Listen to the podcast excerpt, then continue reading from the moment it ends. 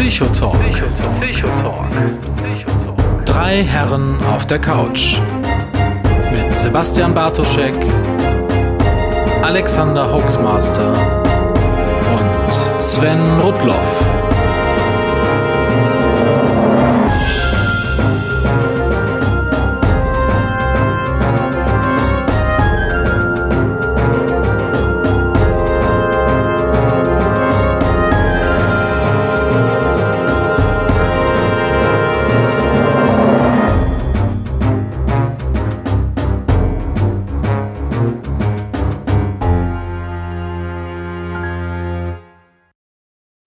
Einen wunderschönen guten Abend. Hier ist mal wieder der Psychotalk nach nur einem Monat Pause. Und wie immer dabei aus dem schönen Ruhrgebiet nach wie vor unser Lieblingspole Sebastian Bartoszek. Dobry wieczór, proszę Państwa. Witam.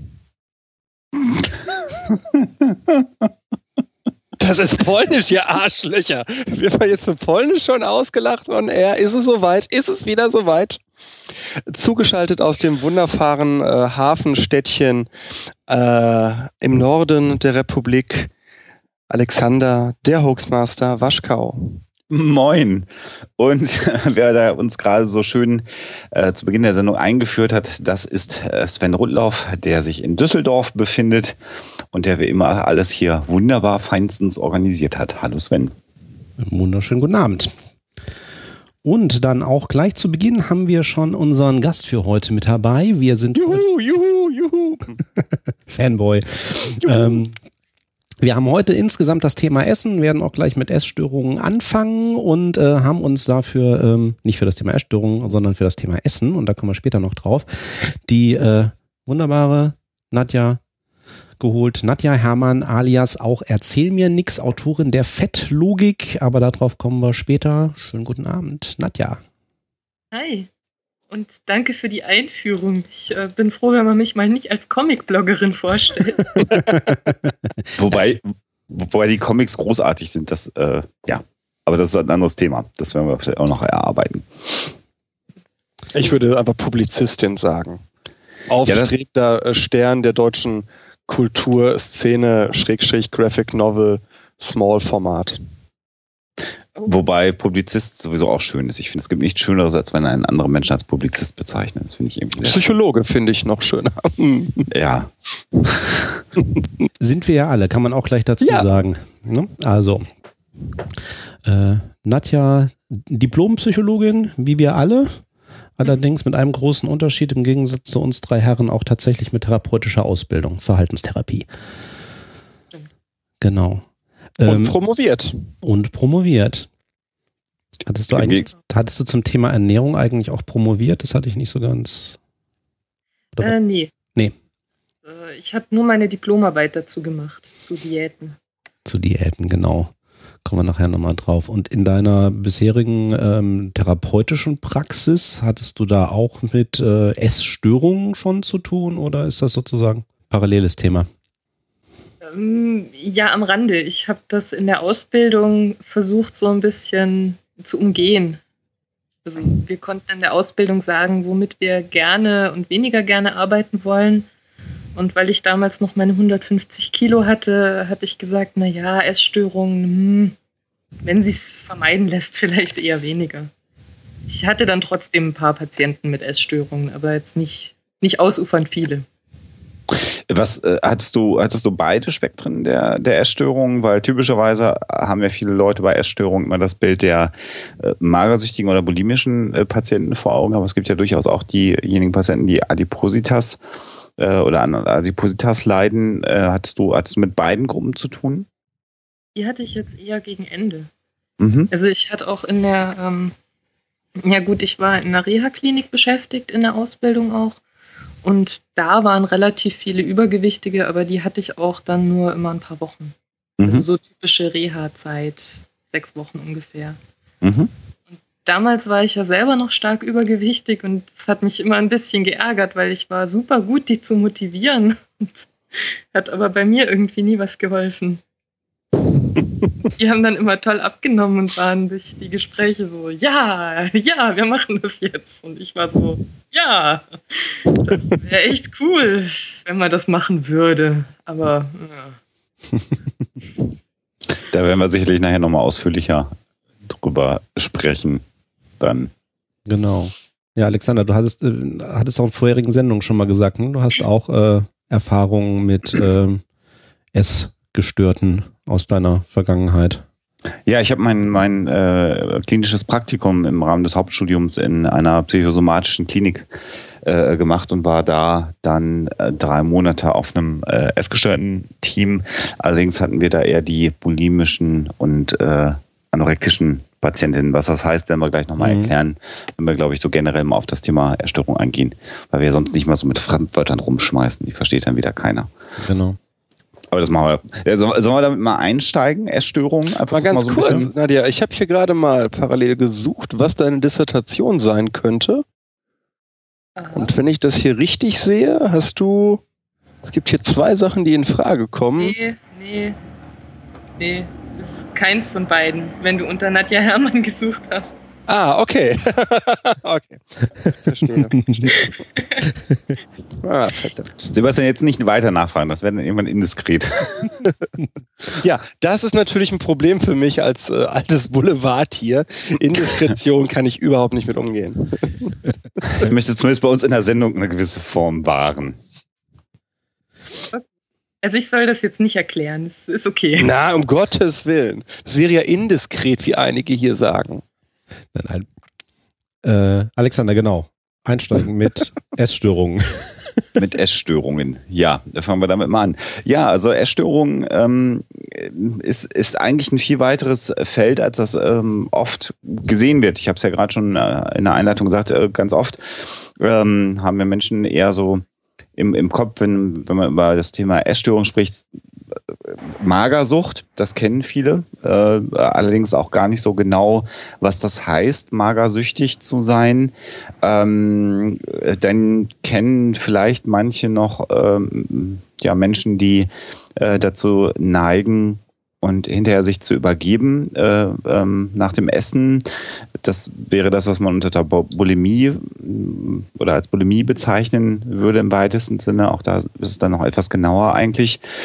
Äh, ganz oft vergessen wird dann aber auch das, was so ein bisschen unschön Fettleibigkeit genannt wird oder Fettsucht genannt wird, da gibt es den Begriff Adipositas dann für.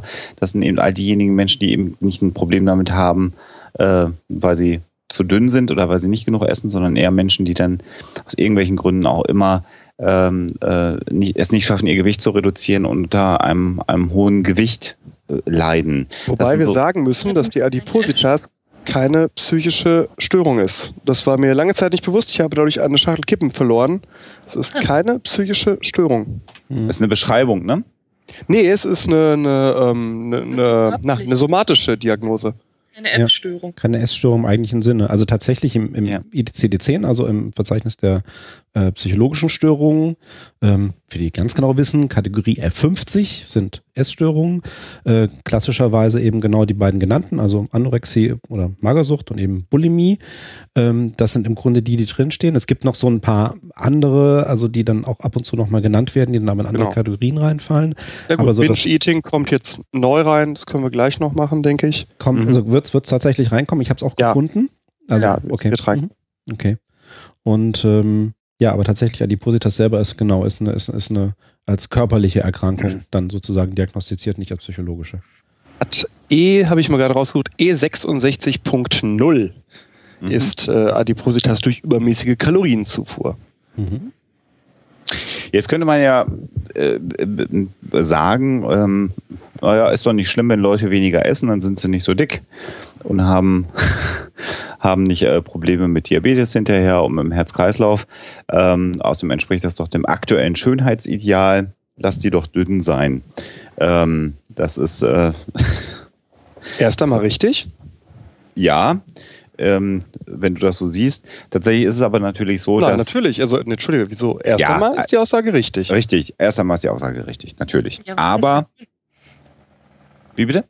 Was heißt denn dünn? Untergewicht? Genau. Genau. das ist genau, da, da würden wir jetzt nämlich genauer hinkommen. Also oh, natürlich. Habe ich jetzt reingegrätscht? In nee, nee, alles gut, alles gut, alles gut. Ähm, äh, das ist natürlich bei einer ausgeprägten, also bleiben wir mal bei den großen äh, Essstörungen äh, der Anorexie, das ist eben das klassische Verweigern der Nahrungsaufnahme. Ähm, das sind tatsächlich nur Menschen, die sehr wenig essen und dadurch dann irgendwann tatsächlich äh, in, ein, in eine Situation kommen, dass sie sehr stark untergewichtig sind. Ähm, allerdings ist, die, ist diese klassische Magersucht gar nicht so oft in den Kliniken vertreten, wie man das glauben mag. Also zumindest bei mir war das in den drei Monaten so, dass es immer weniger magersüchtige Patientinnen und Patienten waren, äh, sondern eher Patientinnen und Patienten, die äh, an der Essbrechsucht gelitten haben, der sogenannten Bulimia nervosa. Das ist so ein bisschen das, was äh,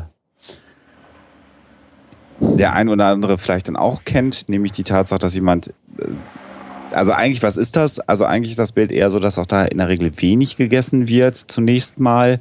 Äh, hinter all den äh, Störungen in diesem Bereich, in diesem Spektrum steht die Idee tatsächlich durch Gewichtsabnahme ähm, häufig soziale Anerkennung zu bekommen oder aber auch, was häufig vertreten ist, ist die Tatsache, dass ähm, die Patientinnen und Patienten ein gewisses Gefühl von Machtlosigkeit haben, dass sie in, in einem sozialen Gefüge sind, wo sie sich relativ unfrei fühlen, sich vielen, vielen, vielen Zwängen untersetzt ähm, äh, sehen und dann beginnen, das zu kontrollieren, was sie noch selber kontrollieren können. Das ist die Nahrungsaufnahme. Und ein bisschen typischerweise ist es ja so, dass das, was sehr, sehr häufig bei uns in der Gesellschaft ähm, kommentiert wird, das Gewicht ist. Mensch, hast du abgenommen? Das ist ja so ein ganz typischer Spruch. Und das bedeutet, man bekommt soziale Anerkennung, vielleicht auch gerade in einer Situation, wo man äh, sonst nicht viel soziale Anerkennung bekommt. Und das kann, ich mache das jetzt ganz einfach, die tatsächlichen Zusammenhänge sind natürlich deutlich komplexer, aber das kann eben dazu führen, äh, äh, dass es dann zu einer ähm, so geringen Nahrungsaufnahme kommt, dass das Gewicht dann eben ins Untergewicht geht, was dann viel fache äh, gesundheitliche Probleme nach sich zieht. Und bei der Bulimia nervosa ist es so, also dass äh, auch da sehr wenig gegessen wird. Und dann gibt es aber sogenannte ähm, ja, Heißhungerattacken. Und bei den Heißhungerattacken ist es dann so, das habe ich selber auch von, von Patientinnen äh, geschildert bekommen, dass da zum Teil für absurd viel Geld Essen gekauft wird, also wirklich im Bereich von, von 150, 200 oder auch mehr Euro an Schokoriegel, Pizza, Pommes, also alles, was man sich so vorstellen kann, so ein riesiger Einkaufswagen voll mit Essen. Und äh, dann äh, fahren diese Patientinnen und Patienten nach Hause und essen im Prinzip das alles auf einmal auf. Also äh, das ist eigentlich unvorstellbar, so viel Nahrung aufzunehmen, weil natürlich der Körper irgendwann Heißhunger auch entwickelt. Eine rein physiologische Reaktion. Wenn ich mir ganz lange Essen vorenthalte, komme ich irgendwann in den Punkt, dass der Körper sagt, pass mal auf, niedere Instinkte, ich möchte jetzt mal gerne wieder Essen haben. Und ähm, äh, dann frisst man das alles in sich rein. Fressattacken tatsächlich auch ein Begriff, der da häufig äh, benutzt wird. Und dann kommt so eine ist zunächst mal dieser Heißhunger weg, dieses körperliche Verlangen weg. Und dann kommt aber in der Regel sofort ein äh, total schlechtes Gewissen, weil ich habe jetzt viel zu viel gegessen und eigentlich möchte ich doch abnehmen. Und dann ist es oft so, dass entweder mit Hilfe von Abführmitteln, das ist eine Variante, aber auch dann eben tatsächlich mit dem häufig bekannten und, und zitierten Finger in den Hals stecken, dann äh, auf die Toilette entschwunden wird.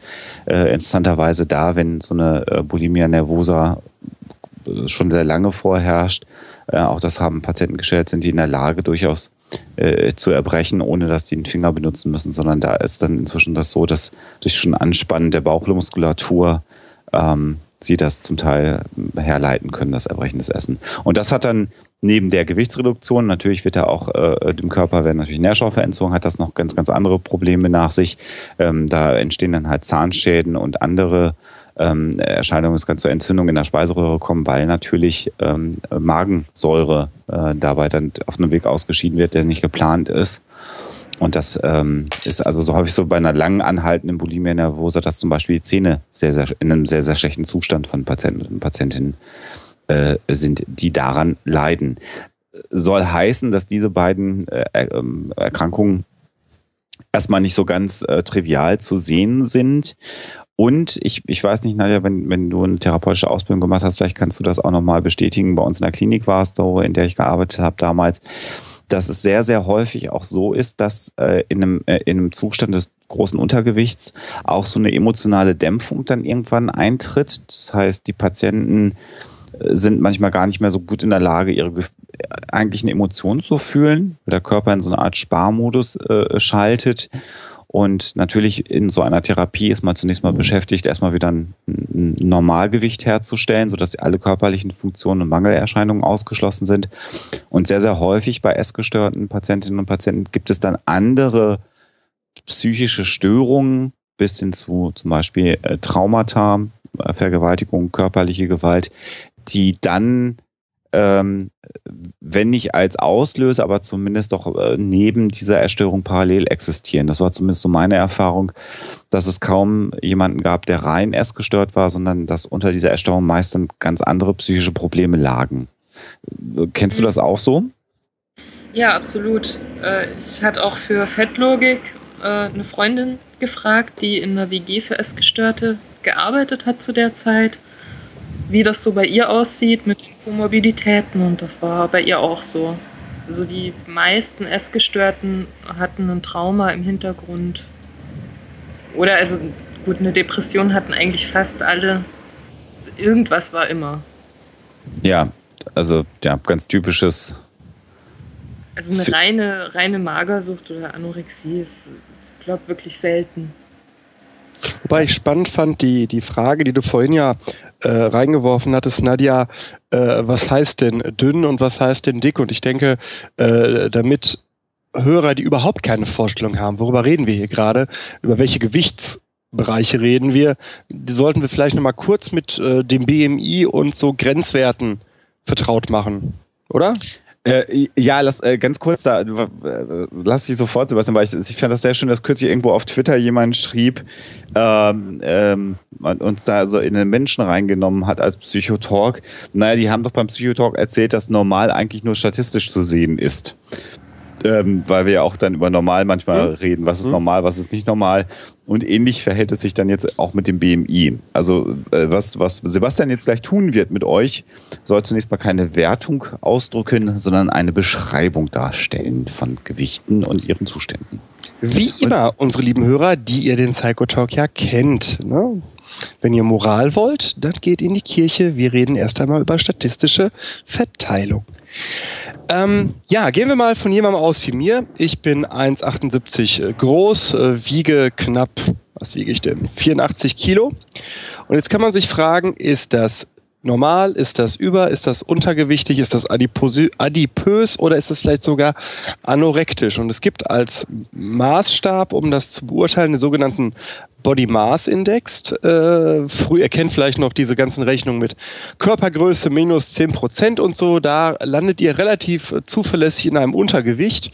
Der Body Mass Index äh, macht es so, der nimmt sich euer äh, Körpergewicht in Kilogramm und das teilt ihr durch eure Größe in Metern zum Quadrat. Nehmen wir nochmal mein Beispiel von gerade. Ich bin also 1,78 groß. Das Quadrat von 1,78 1,78. Äh, wo ist denn Ihr Taschenrechner? 1,78 mal 1,78 ist 3,17, sagen wir mal vereinfacht. Und ich wiege 84 Kilo. Nackt. So, jetzt teile ich das äh, äh, 84 durch 3,17 und komme auf 26,5 ungefähr. Ja, und ähm, damit äh, kann ich froh sein, dass ich schon eine Ehefrau habe, denn ich bin im übergewichtigen Bereich damit. Ähm, Normalgewicht ist äh, 20 bis 25, sagt man. Ha, ich bin auch im Normalgewichtsbereich. Uh. Und ihr merkt, es hat überhaupt gar keine normal, moralische Wertung hier. Es ist rein, rein statistisches Maß. Ich habe noch nie mein BMI ausgerechnet. Äh, ich, ich schon. Äh, weil ich äh, hier bei der Wii, da gab es so ein Programm, da konntest du langsam in den Wii Normal Fit, ne? Wii Genau, Fit. fit, genau. Damit habe ich mal acht Kilo abgenommen, deswegen äh, war mir das bekannt. Äh, über 30 ist äh, adipös, unter 20 ist Untergewicht und unter 17,5 ist anorektisch. Rechnen wir das jetzt mal äh, zurück. Also angenommen, ich wäre Anorektiker, dann würden wir also rechnen, sieb, ach nee, meine Größe ist ja gleich. Also 17 17,5. Einfacher Dreisatz, ne? Äh, mal 3,17. Wenn äh, euer Bato 55,5 Kilo wiegen würde, also wenn ich 30 Kilo weniger hätte, als ich habe, wie wir beim Zapfahren sagen, eine Lurchlänge in etwa 30 Kilo, dann wäre ich anorektisch. Also Scherz beiseite, wenn ich ungefähr ein Drittel meines Körpergewichts, das ich im Moment habe und das ihr im Internet auf vielen Fotos sehen könnt, wenn ich ein Drittel dieses Gewichts nicht mehr hätte, dann wäre ich anorektisch. Kann ich euch einen Link äh, posten oder bringt das nicht viel? Doch, klar. Können wir auch klar. schon uns mit reinnehmen. Ich habe nämlich mal für meinen Blog, Moment, ich guck mal, ob ich den hier, der heißt Magerwahn und Schlankheitsterror, habe ich das mal illustriert, wie das aussieht, die unterschiedlichen BMI-Klassen. Ich habe den jetzt gepostet, kann man den irgendwie Ja, ja. sehen? Alles gut. Da Wir ist gucken er. uns Ah, ja. an. So. Die Marie Jelena schlägt da gerade eine andere Einteilung vor. 18,5 bis 25 sei Normalgewicht. Wer hat recht? Okay, wo habe ich denn dann meine Zahlen her? Ich habe das hier aus einem Vortrag einer Kollegin an der Uni. Wo ist das denn hier?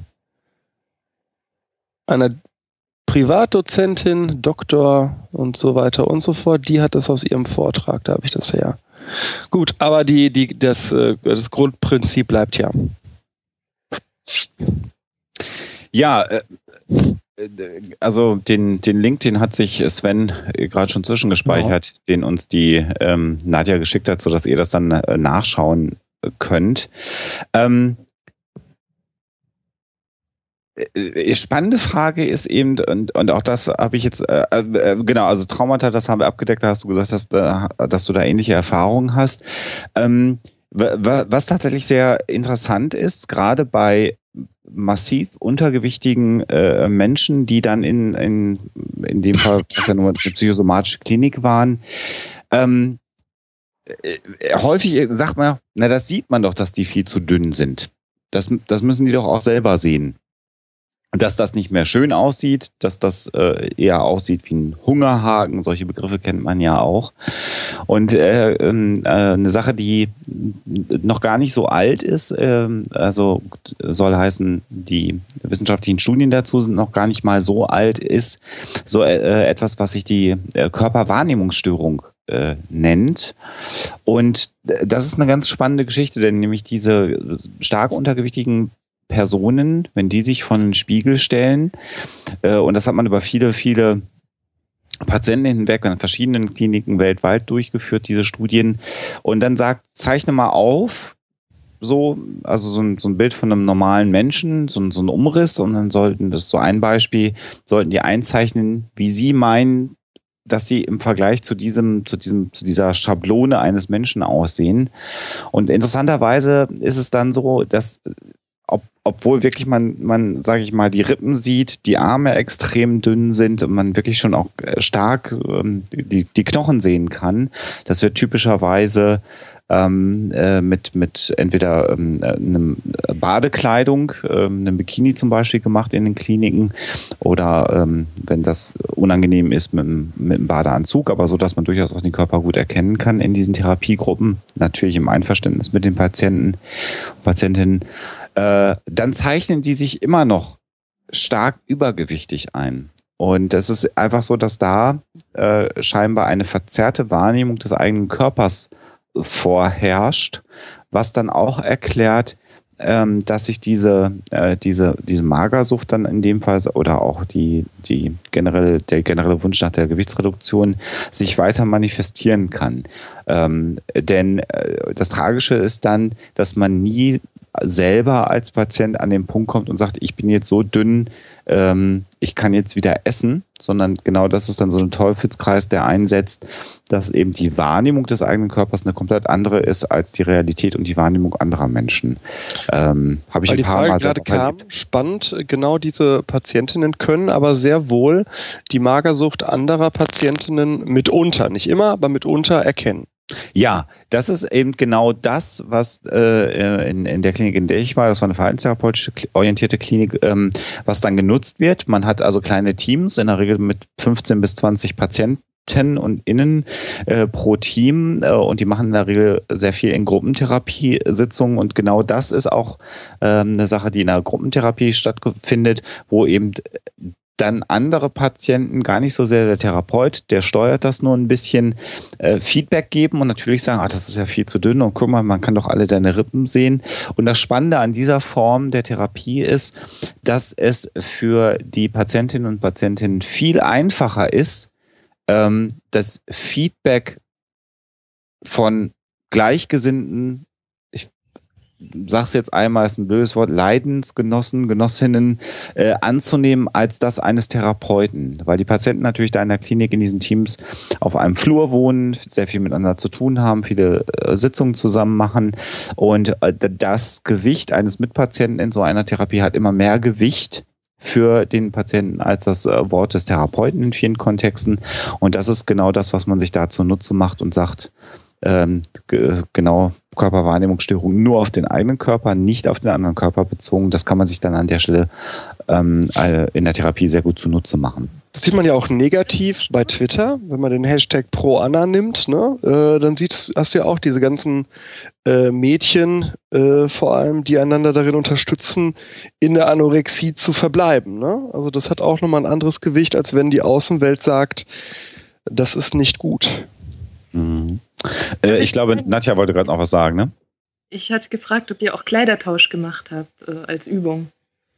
Ähm, äh, ta tatsächlich äh, kann ich dir das nicht sagen. Ich vermute das schon. Ähm, es war so, dass ich in den ähm, äh, Therapiesitzungen, die, äh, wo es um diese Körperwahrnehmungsgeschichten, äh, weil ich Praktikant war, nicht dabei war, weil das war Politik der, der Klinik, dass da eben wirklich auch nur die Therapeuten anwesend sind und andere Patienten, weil eben auch gerade aus dem beschriebenen Hintergrund, dass es zum Teil in äh, Bikini, also doch auch sehr entkleidet ähm, stattfindet, war es dann eher so, dass wir nicht direkt als Praktikanten an diesen Gruppentherapiesitzungen teilgenommen haben. Ähm, aber ich habe natürlich dann immer in den Teamsitzungen nach diesen Sitzungen, weil das waren relativ entscheidende ähm, äh, Therapiesitzungen im Rahmen des, äh, der, des gesamten Therapiekonzeptes, weil das ganz häufig der Punkt wo, war, wo das erstmal ein Zweifel an der eigenen Körperwahrnehmung bei den Patienten dann aufgetreten ist. Äh, Und das wurde immer sehr äh, ausführlich nachbearbeitet. Ich selber war bei diesen Sitzungen aber nicht dabei und weiß auch nicht, ob die den Kleidertausch gemacht haben. Ich meine aber schon, dass das auch als therapeutisches Mittel genutzt wurde. Marielena hatte vorhin auch noch in den Chat äh, richtig reingeworfen, äh, ist eigentlich unter der Begrifflichkeit Körperschemastörung äh, bekannt. Also klar ist eine Oh. Wahrnehmungsstörung, ne? Ja, So und irgendwie mit diesem äh, schönen Fremdwort auch wieder Dysmorphophobie. So, so im Grunde, ne, diese, die, die Angst irgendwie über eine quasi Körperverformung, eine, eine falsche, eine falsche, mhm, wie würde man das so übersetzen? Ja, so in die Richtung. Aber, ähm, also, ist eigentlich erstmal neutral, ist halt Körperschemastörung, ne, könnte auch in die andere Richtung gehen, aber ist eben insbesondere bei Anorexie. Also, genau, Leider bekannt. Nadja, äh, genau, bei, bei, bei Adipösen dann auch in die andere Richtung? Äh, da gibt es jetzt neue Forschung, dass das scheinbar äh, tatsächlich auch bei Adipösen vorkommt, in die andere Richtung. Dass sich äh, viele stark Übergewichtige oder generell Übergewichtige doch schlanker wahrnehmen selbst. Mhm. Also, Ja, ich habe mal so ein Foto von diesem Twitter-Account hier gerade mal in den Chat geschmissen, den Sebastian beschrieben hat. Also das ist so, ähm, wenn, wenn ihr euch das Foto mal anschaut, ähm, äh, das sind dann Menschen, die dir in, in der, im therapeutischen Setting beschreiben, ähm, dass sie sich massiv übergewichtig empfinden. Mhm. Ähm, ja, also äh, das aktuelle Modeideal, was wir ja haben, ist ja eher so in, in, äh, in, in die Richtung eher anorektisch anmutender äh, Models. Und das ist natürlich dann auch nicht unbedingt immer hilfreich äh, im Rahmen einer Therapie, weil natürlich sehr genau ähm, äh, sowas dann auch gerne mal thematisiert wird. Naja, aber Wobei man da direkt jetzt schon mal sagen kann, äh, die einfache Erklärung, die Mode und die Zeitschriften sind es schuld, ist genauso falsch wie ja. Anorektikerinnen hatten alle einen zu dominanten Vater. Ja, äh, danke, Sebastian. Natürlich einfache äh, kausale Modelle sind da häufig. Nicht hilfreich in, in diesem Thema. Aber vielleicht ähm, können wir vielleicht später auch nochmal drauf, aber ich glaube auch genau zu dem Thema hatte ich dann in Nadjas Buch auch irgendwie einen sehr schönen Abschnitt gefunden. Ich glaube, du hattest dann mal den, den Vergleich gemacht, irgendwie äh, zurückgegangen, jahrzehnteweise so die BMIs der äh, jeweiligen äh, sozusagen Vorzeige Persönlichkeiten, ne? Und Promis und so. Also ähm, das ist, die unterscheidet sich jetzt eigentlich nicht besonders groß, ne? Über die Jahrzehnte hinweg.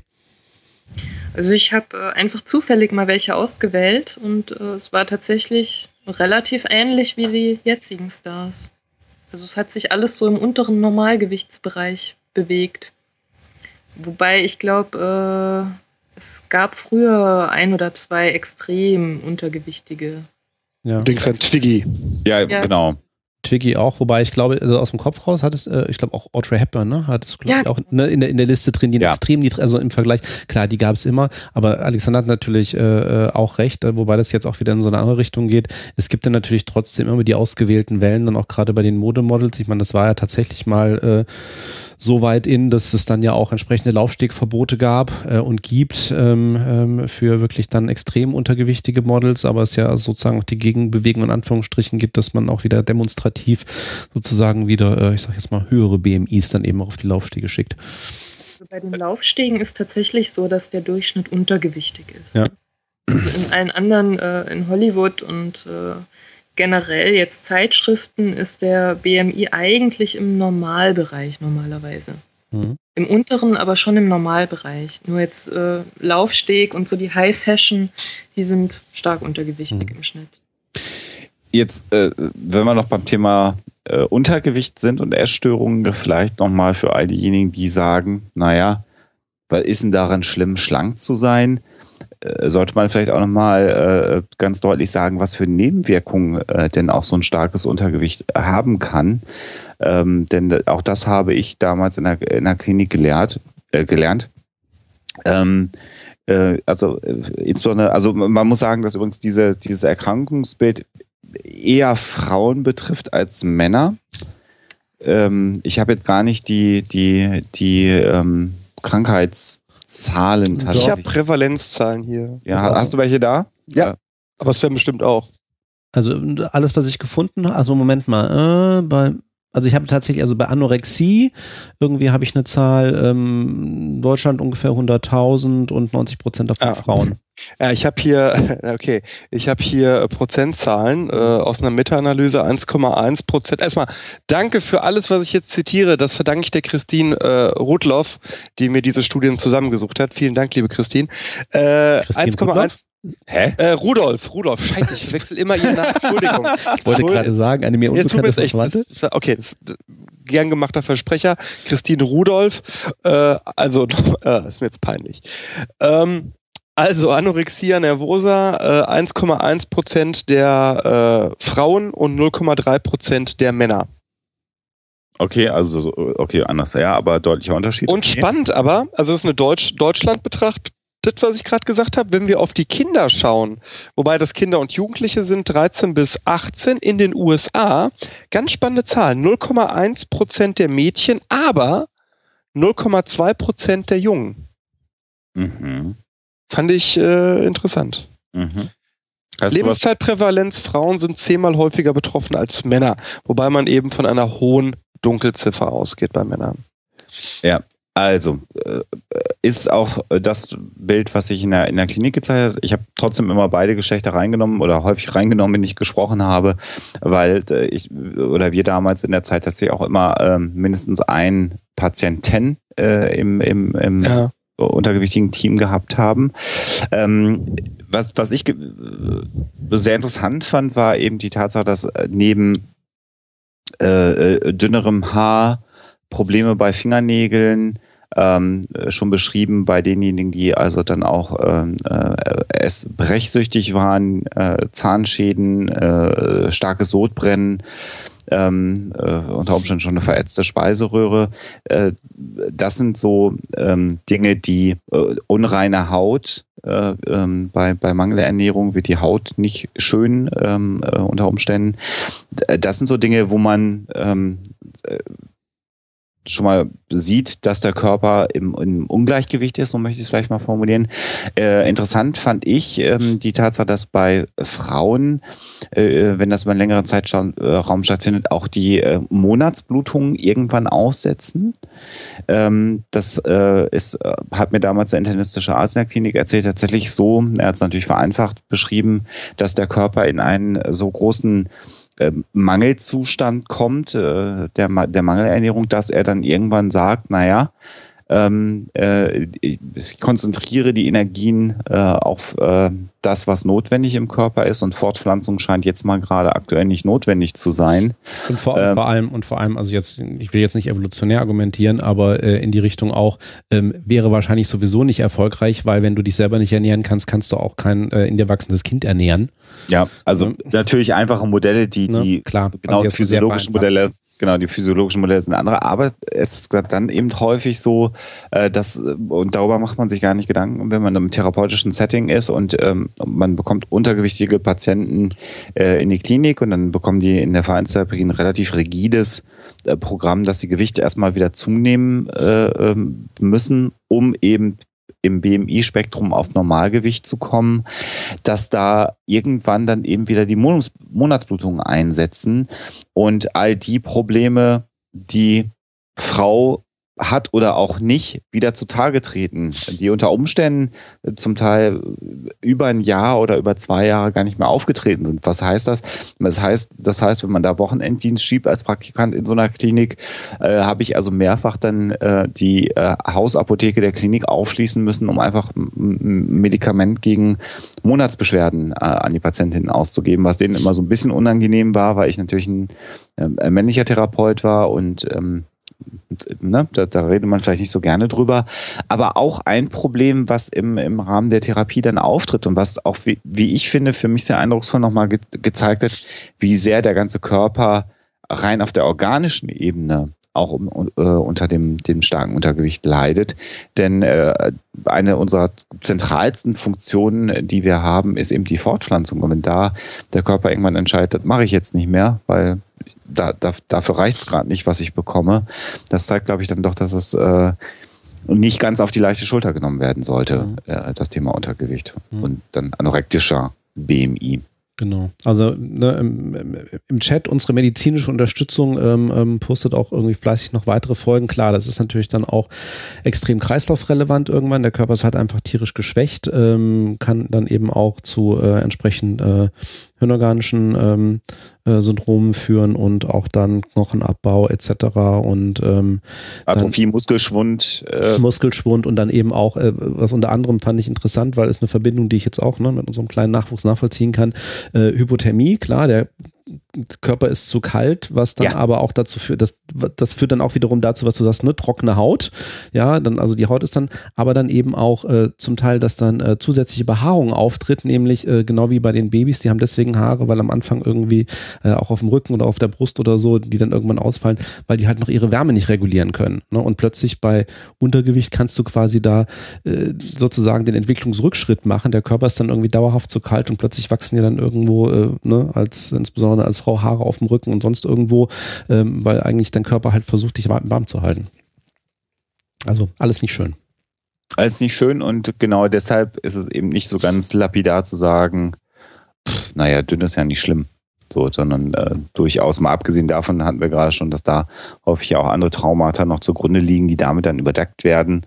Ähm, ist es halt auch ein, rein von der, von den, von den körperlichen Schäden, die langanhaltendes Untergewicht äh, ich denke, wir können festhalten, Über- und Untergewicht ist halt beides scheiße für den Körper. Ja. ja.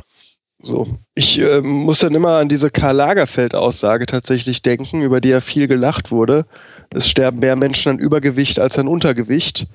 Ähm, ich finde es immer spannend bei der Thematik, dass man sehr schnell in so einer moralisch-ideologischen Bewertungsschiene drin ist, ne? die dann suggeriert, das eine wäre ja nicht so schlimm oder schlimmer oder wie auch immer als das andere. Und man muss es einfach klar sagen, sowie sowohl Übergewichtige als auch Untergewichtige äh, schaden sich massiv. Mhm.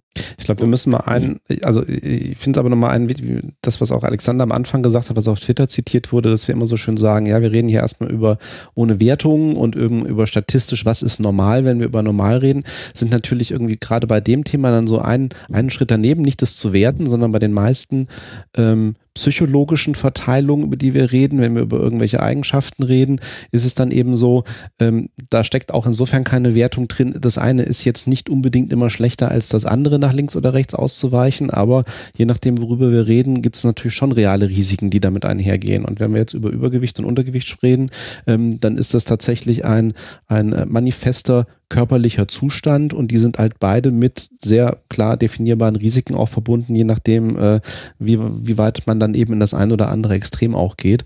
Ähm, insofern ist dann zwar auch keine moralische Wertung dabei, aber es ist tatsächlich dann mehr als bei vielen anderen Themen, die wir angesprochen haben, an der Stelle schon so, dass äh, je weiter man da in die Extreme geht, es schon für einen persönlich sehr, sehr nachteilig wird.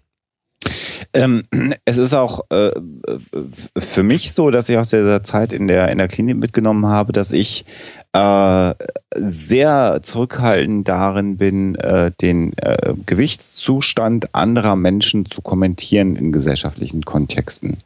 Tatsächlich. Ähm, äh, weil ich äh, das, ja, ich mache das nicht mehr. Also mhm ich, ich, ich scheue mich davor, ähm, äh, Diäten zu, zu äh, stützen und zu kommentieren. Ähm, also äh, sagen wir mal so ein blödes Beispiel. Ich arbeite im Büro mit vielen Kolleginnen zusammen, also eher Frauen. Wenn da jetzt dann einer anfängt, Diät zu machen, dann biete ich der halt keine Gummibärchen an, wenn ich die dabei habe, weil ich weiß, dass sie gerade keine Süßigkeiten isst. So, da, das schon. Halte mich da aber sehr zurück, um da irgendwie einen Fortschritt in, in der Gewichtsreduktion äh, zu thematisieren oder äh, natürlich, obwohl es eigentlich das Gleiche ist, ähm, macht ja auch keiner zu sagen, oh, hast du zugenommen. Ähm, also da, da ist ja auch die moralische Wertung, Gewichtsreduktion wird immer positiv äh, oder sehr, sehr häufig positiv konnotiert, Gewichtszunahme nie. Ähm, und da versuche ich mich grundsätzlich ja, wobei, wobei, also, da, da muss ich reingrätschen, das stimmt ja nicht. Das ist ja die Frage, auf welchem Base-Level du zunimmst. Ne? Also wenn du jetzt jemanden hättest, der äh, nicht gut aussah und dann zugenommen hat, dann habe ich sehr ja. wohl erlebt. Ja, da, und die meisten Leute, gut. die Gewicht zulegen, rutschen damit ins übergewichtige Spektrum. Und dass man das dann negativ sieht, finde ich gut. Mhm also um es auch nochmal klar, weil jetzt im Chat nämlich auch die Diskussion, ob dann der Begriff Normalgewicht überhaupt richtig ist oder ob es nicht eher Sollgewicht sein soll. Genau in dem Fall reden wir eben nicht über eine gesellschaftliche Wertung, die da stattfindet an der Stelle, sondern äh, egal wie man das Kind jetzt nennt, ähm, es ist eben das Gewicht sozusagen oder es ist der Gewichtsbereich, der ähm, im Durchschnitt dann für den Körper in Anführungsstrichen gesund ist ja, wie auch immer man das so schön definiert, mhm. unabhängig davon, welche Schönheitsideale es jetzt in irgendeiner Gesellschaft oder zu irgendeiner Zeit gibt. Ja, ähm, weil eben bei Abweichungen nach oben und unten ich dann eben relativ schnell merke, dass es da ganz objektive Auswirkungen gibt. Ähm, da, aber, aber ich habe übrigens, Entschuldigung. Ja. Nee, sag ruhig. Ich habe aber übrigens von dir, Alexander, tatsächlich gelernt. Ich weiß, dass du das irgendwann mal in einem privaten Kontext mir schon mal dargelegt hattest, mit dem du kommentierst Gewichtszunahmen oder Abnahmen nicht. Und da habe ich dann drüber nachgedacht und äh, habe daraus für mich den Schluss gezogen, das mache ich seitdem, wenn jemand bewusst oder wenn jemand stark augenscheinlich Gewicht verändert hat, habe ich mir durch dich angewöhnt, das zu benennen und zu fragen, war das gewollt? Interessant. Und wenn dann Ja kommt, dann oder ne, dann sage ich dementsprechend halt, finde ich gut oder Glückwunsch oder sonst was. Da hast du bei mir eine Veränderung ausgelöst. Manchmal funktioniert Verhaltenstherapie äh, selbst bei dir, Sebastian. Ich bin ja das mag an den Pralinen gelegen haben, die du wieder da in den Mund geworfen hast. Die Schnapspralinen, genau. Ah. mit denen ich dich verstärkt habe. guter Bato, guter Bato. Nee, aber ich, äh, da, da habe ich echt drüber nachgedacht, als du das damals gesagt hattest, dass das stimmt. Man, man sagt automatisch und äh, äh, finde ich gut und dann hatte ich äh, irgendwann mal hier auch in der Beratung eine Anorektikerin Fiel mir, also nicht davor fiel mir schon auf, ne, dass du da eigentlich recht hast, dass man da viel zu wenig äh, reflektiert und äh, etwas verstärkt, das vielleicht gar nicht verstärkenswert ist. Deswegen sollte man tatsächlich äh, meiner Meinung nach über diese Aussage von Herrn Hoaxmaster mal nachdenken. Mhm. Die Waschkausche Moncherie-Therapie. es waren mehr, glaube ich, Chantre Weinbrandboden. Oh. das war diese, diese, diese, diese Scheiß, dieser billig rum Cola, weißt du? War das in Berlin? Nein, ja. Das war schon davor, das war schon lange davor, aber dies, das, dieses Trinkerlebnis ist mir sehr im Kopf geblieben. Ja, das, das äh, entzaubert. Ja, und dann im Mund. das entzaubert, glaube ich, ein bisschen, äh, übrigens, wenn ihr das mitverfolgt in den sozialen Netzen, wenn Sebastian und ich irgendwo unterwegs sind, wie glamourös das ist. Nein, schäbige, günstige Hotelzimmer, billig rum, billig Cola. Und wenn wir es uns Becher. aus Plastikbechern und wir uns leisten können, ah. noch ein paar Chips. Wenn der Rotlauf dabei ist, dann haben wir schon mal äh, Glas. Dann haben wir zumindest Strom umsonst. Strom, genau, haben wir Strom, um, um ab und zu mal die Finger in die Steckdose zu stecken, um uns wieder mehr selbst zu spüren. So, ähm, damit äh, haben wir, glaube ich, haben wir, wenn wir eine Expertin, äh, eine ausgebildete Therapeutin zu Gast haben, äh, Nadja, haben wir irgendwas zunächst mal im Bereich haben der. Haben wir noch vergessen. Wie bitte? Binge-Eating haben wir komplett vergessen. Binge-Eating, der hat er am Anfang mal erwähnt, genau. Ich wollte jetzt gerade sagen, im Bereich Bulimia nervosa und Anorexie, Sebastian, aber danke, dass du mich unterbrichst. Haben wir da noch was vergessen aus deiner Sicht, was man noch erwähnen sollte, bevor wir weiterziehen? Ich jetzt? Ja. ja. Ihr habt immer ein gutes Timing, gerade wenn ich was trinke. Oh, Entschuldigung. äh, nee, ich glaube, äh, ich war ja zwischendurch mal kurz auf Toilette, aber ich glaube, ihr habt alles erwähnt, was erwähnenswert ist. Kaliummangel, Herzinfarkt würde ich gerne noch erwähnen. Ja, ja. Äh, auch ein großes Risiko. Ja, hatten genau gerade dann irgendwie bei Bulimie, ne? Also.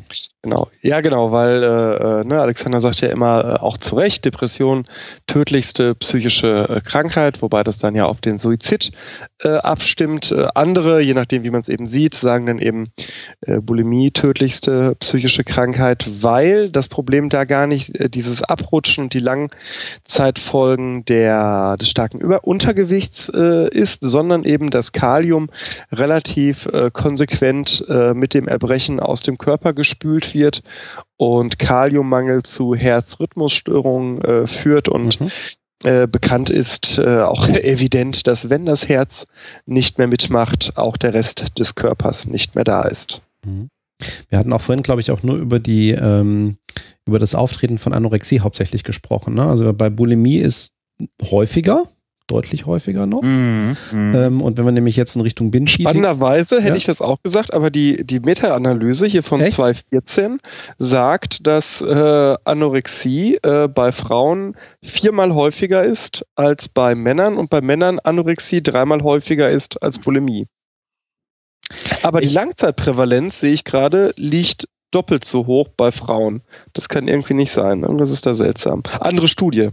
Ah also ich, also ich habe natürlich da keine Erklärung für, aber so meine, meine Wahrnehmung in, in, in der, der Klinik war auch, dass ähm, ich glaube, eine, eine Anorexie noch viel mehr ähm, augenscheinlich? Ähm, ja, beziehungsweise äh, ich weiß gar nicht, wie ich das beschreiben soll. Also da bist du ganz allein und es fällt halt keinem auf, weil du bist halt nur dünn. Die Anorexie jetzt? Ja. So. Okay, hätte ich andersrum äh, gesagt. Ja, okay. ja. Wo, wohingegen bei der, bei der Bulimia nervosa ähm, ja auch Situationen auftreten, das wird ja häufig beschrieben, ich habe jetzt ja nur die Heißhunger- oder, oder Fressattacken beschrieben. Äh, da gibt's dann ja auch viele, ähm, die bei, also generell ernähren die sich auch schon bewusst, sag ich mal, also wollen natürlich auch nicht unbedingt zunehmen bei der Bulimia nervosa. Äh, und da gibt's dann auch die Situation, dass in sozialen Kontexten dann durchaus normal gegessen wird. Familienfeiern, äh, Kantine in der Firma, äh, abends mit Freunden mal ausgehen äh, und es dann ähm, auch auffällt, dass dann häufig das Essen dann sehr schnell wieder erbrochen wird, weil man da Dinge isst, die man sonst nicht isst, die man sonst vermeidet, die man eigentlich nicht essen möchte. Und wo geht man hin, wenn man mit Freunden ausgeht? Lass mal eine Pizza essen gehen. Pizza ganz, ganz schlimm, weil total super doll fettig. Da ist ja auch noch Käse drauf und hm. Ähm, und ich habe manchmal das Gefühl, dass dann dem, dem sozialen Umfeld eine, eine Bulimie irgendwie schneller auffällt als jemand, der immer wenig isst. Ähm, oder nur Salat isst oder hm, so. Ähm, nach dem, was die Patienten in den drei Monaten beschrieben haben, und wir hatten von der klaren Diagnostik her, glaube ich, nur 20 Patienten so in der Zeit betreut, lass es 25 gewesen sein. Zwei bis drei, wo es eine klare Anorexie ohne Erbrechen war, also wirklich eine, eine, eine richtige Anorexie, wo nicht erbrochen wurde, sondern ausschließlich Essen vermieden wurde. Ähm, und die Majorität waren aber eher essbrechsüchtige Patientinnen und Patienten. Ist aber nur eine These von mir, das kann ich jetzt nicht. Ähm, ich hätte genau andersrum argumentiert, aber auch deine Argumentation klingt logisch. Bulimie wird eigentlich länger nicht erkannt normalerweise, weil auch. Äh, hätte ich auch gesagt. Die Reduktion nicht so groß ist. Ja, die, Körper, die, Körper, die körperlichen Anzeichen eigentlich besser verschleiert werden können, ne, als wenn du. Nein, halt weil viele Bulimiker auch äh, oberes Normal oder Übergewicht haben und oh. das deshalb auch nicht äh, auffällt, dass sie eine Essstörung haben könnten. Hm. Sie sehen halt normal aus. Genau. Und bei Magersucht äh, sieht man es eigentlich sehr schnell. Ist sehr auffällig. Mhm. Also gerade in unserer Zeit, äh, wo der Durchschnitts-BMI schon im leichten Übergewicht liegt, ist schon unteres Normalgewicht relativ auffällig. Mhm. Also insofern. Ja. Vielleicht hatte ich da eine falsche Stichprobe in der Zeit. Vielleicht war es auch ein bisschen verzerrt. Vielleicht also, hat sich auch geändert. Vielleicht ist auch einfach, weil Magersucht eben wirklich äh, sehr selten ist im Verhältnis und Bulimie sehr häufig, dass immer noch eine große Dunkelzahl äh, von Bulimikern rumläuft. Hm. Also Verstehe es waren nicht. vielleicht schon viele, die du kennengelernt hast, aber es sind noch viel mehr, die du gar nicht äh, auffällig finden würdest. Okay, Kannst du den Gedanken ja. nochmal wiederholen? Ich habe den nicht verstanden. Also vielleicht sind die, die dann in der Klinik landen mit Bulimie, auch schon wieder so auffällig in ihrem... Ach so, ah, okay. Hm, ja, verstehe. Eine Dass innerhalb der Stichprobe der Bulimikerin oder Bulimiker diejenigen, die in der Klinik sind, wiederum besondere Ausreißer sind, so.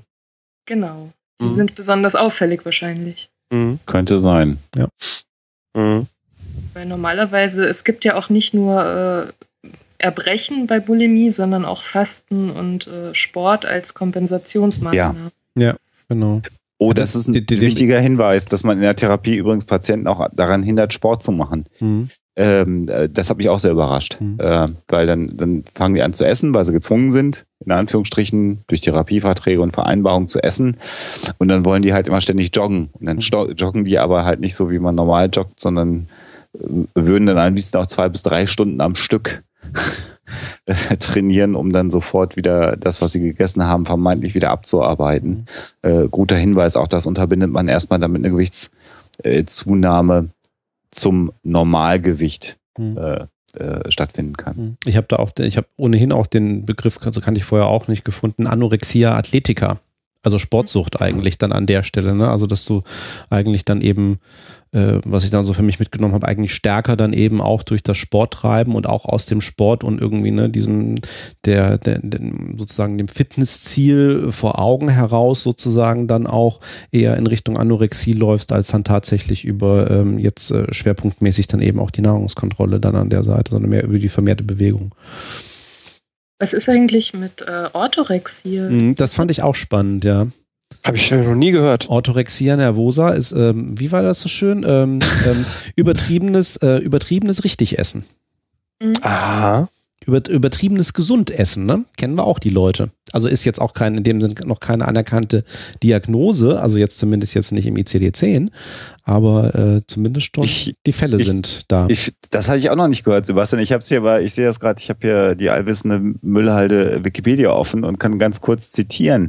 Betroffene verbringen mehrere Stunden täglich damit, zwanghaft Vitamingehalt und Nährwerte zu berechnen und die Lebensmittel auszuwählen, wobei sich die Auswahl der in Anführungsstrichen erlaubten Lebensmittel immer mehr verringert. Folgen sind Unterernährung, Mangelernährung und soziale Isolation. Die Betroffenen zeigen teilweise Angst vor Lebensmitteln. Das ist übrigens äh, ganz spannend, weil ich manchmal gedacht habe, vielleicht sind Essstörungen auch eigentlich Angststörungen, Angst mhm. vor ne? ähm, die sich für ungesund halten. Die Orthorexie zeigt durch den Missionierungsdrang und die Mhm. kognitiv nicht zugängliche Symptomatik auch Merkmale einer Wahn- oder Zwangsstörung. Ah, okay. Mhm. Guck mal an. Spannend. Steht da was zur Prävalenz? Also Nee, also bei, bei, bei, bei, warte mal, ich guck mal, das ist jetzt hier da, das ist nur so eine Zusammenfassung. Ich guck mal hier in den Hauptartikel rein, ob die da was haben. Zur Prävalenz, aber da ist Wikipedia. Aber wo du das mit der Phobie gerade sagst, das Beispiel, von dem ich gerade sprach, diese Anorektikerin, die ich mal hier bei mir hatte, Mhm. das war ganz spannend. Die, die wollte eigentlich gar nicht Anorektikerin sein. Die konnte nicht mehr essen. Mhm. Mhm. Das war ganz komisch. Also das, das, ähm, Also quasi Ja. Phobie von der Nahrungsaufnahme, also irgendwie da eine. äh, noch nicht mal das, Sven. Nee? Also sie hatte keine Phobie. Das war ganz seltsam. Deswegen, Okay. ähm, das war ein ganz spannend, also aus meiner Sicht ein ganz spannender Fall, weil sie, sie wollte essen. Sie nahm das Zeug in den Mund. Sie kaute.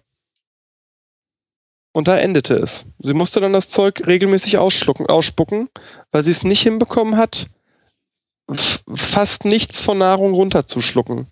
Sie hatte aber keinen Ekel, sie hatte keine Angst. Es ging halt nicht. Mhm. Ja, auch wirklich eher nach Zwangsstörung. Mhm. Ja, ja, ja, ja, ja, ja, aber irgendwie auch nicht.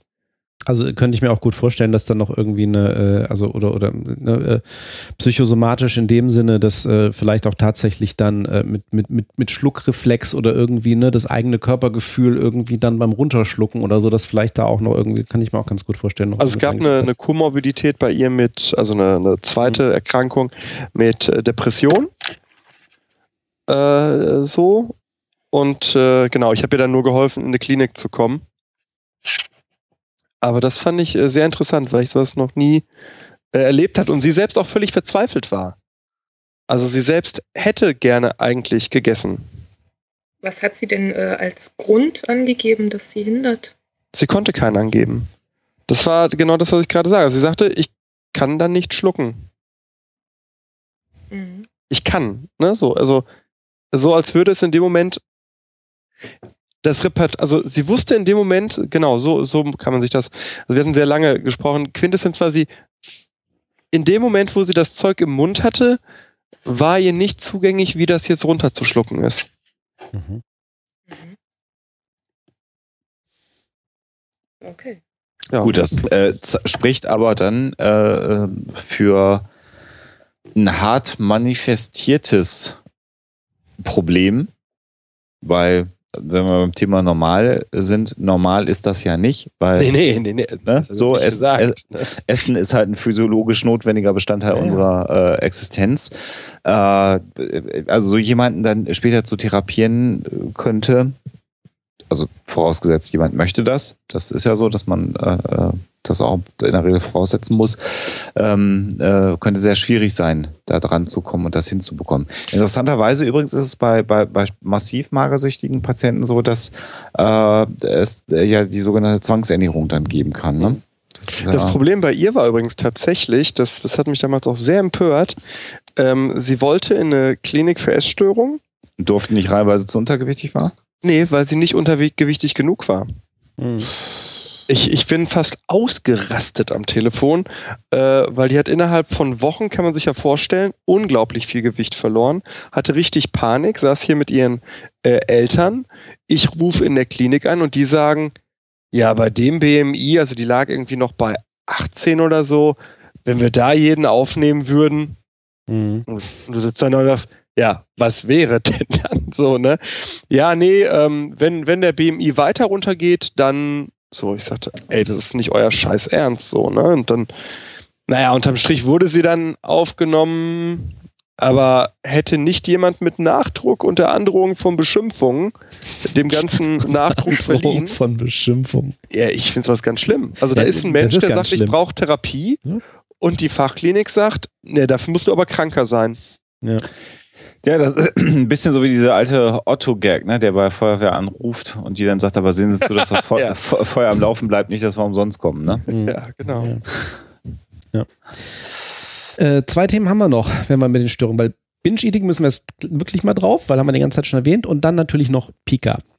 Da mach doch mal Binge-Eating. Äh, Nadja, willst du? Ich möchte dir nicht in die Parade fahren.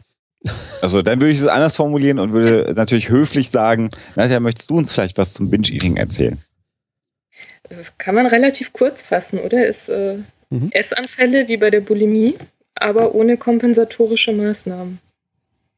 Das heißt, Punkt. kompensatorische Maßnahmen. Ja, nicht wieder hochholen. Ohne Erbrechen, ohne irgendwas, äh, um die Kalorien wieder loszuwerden.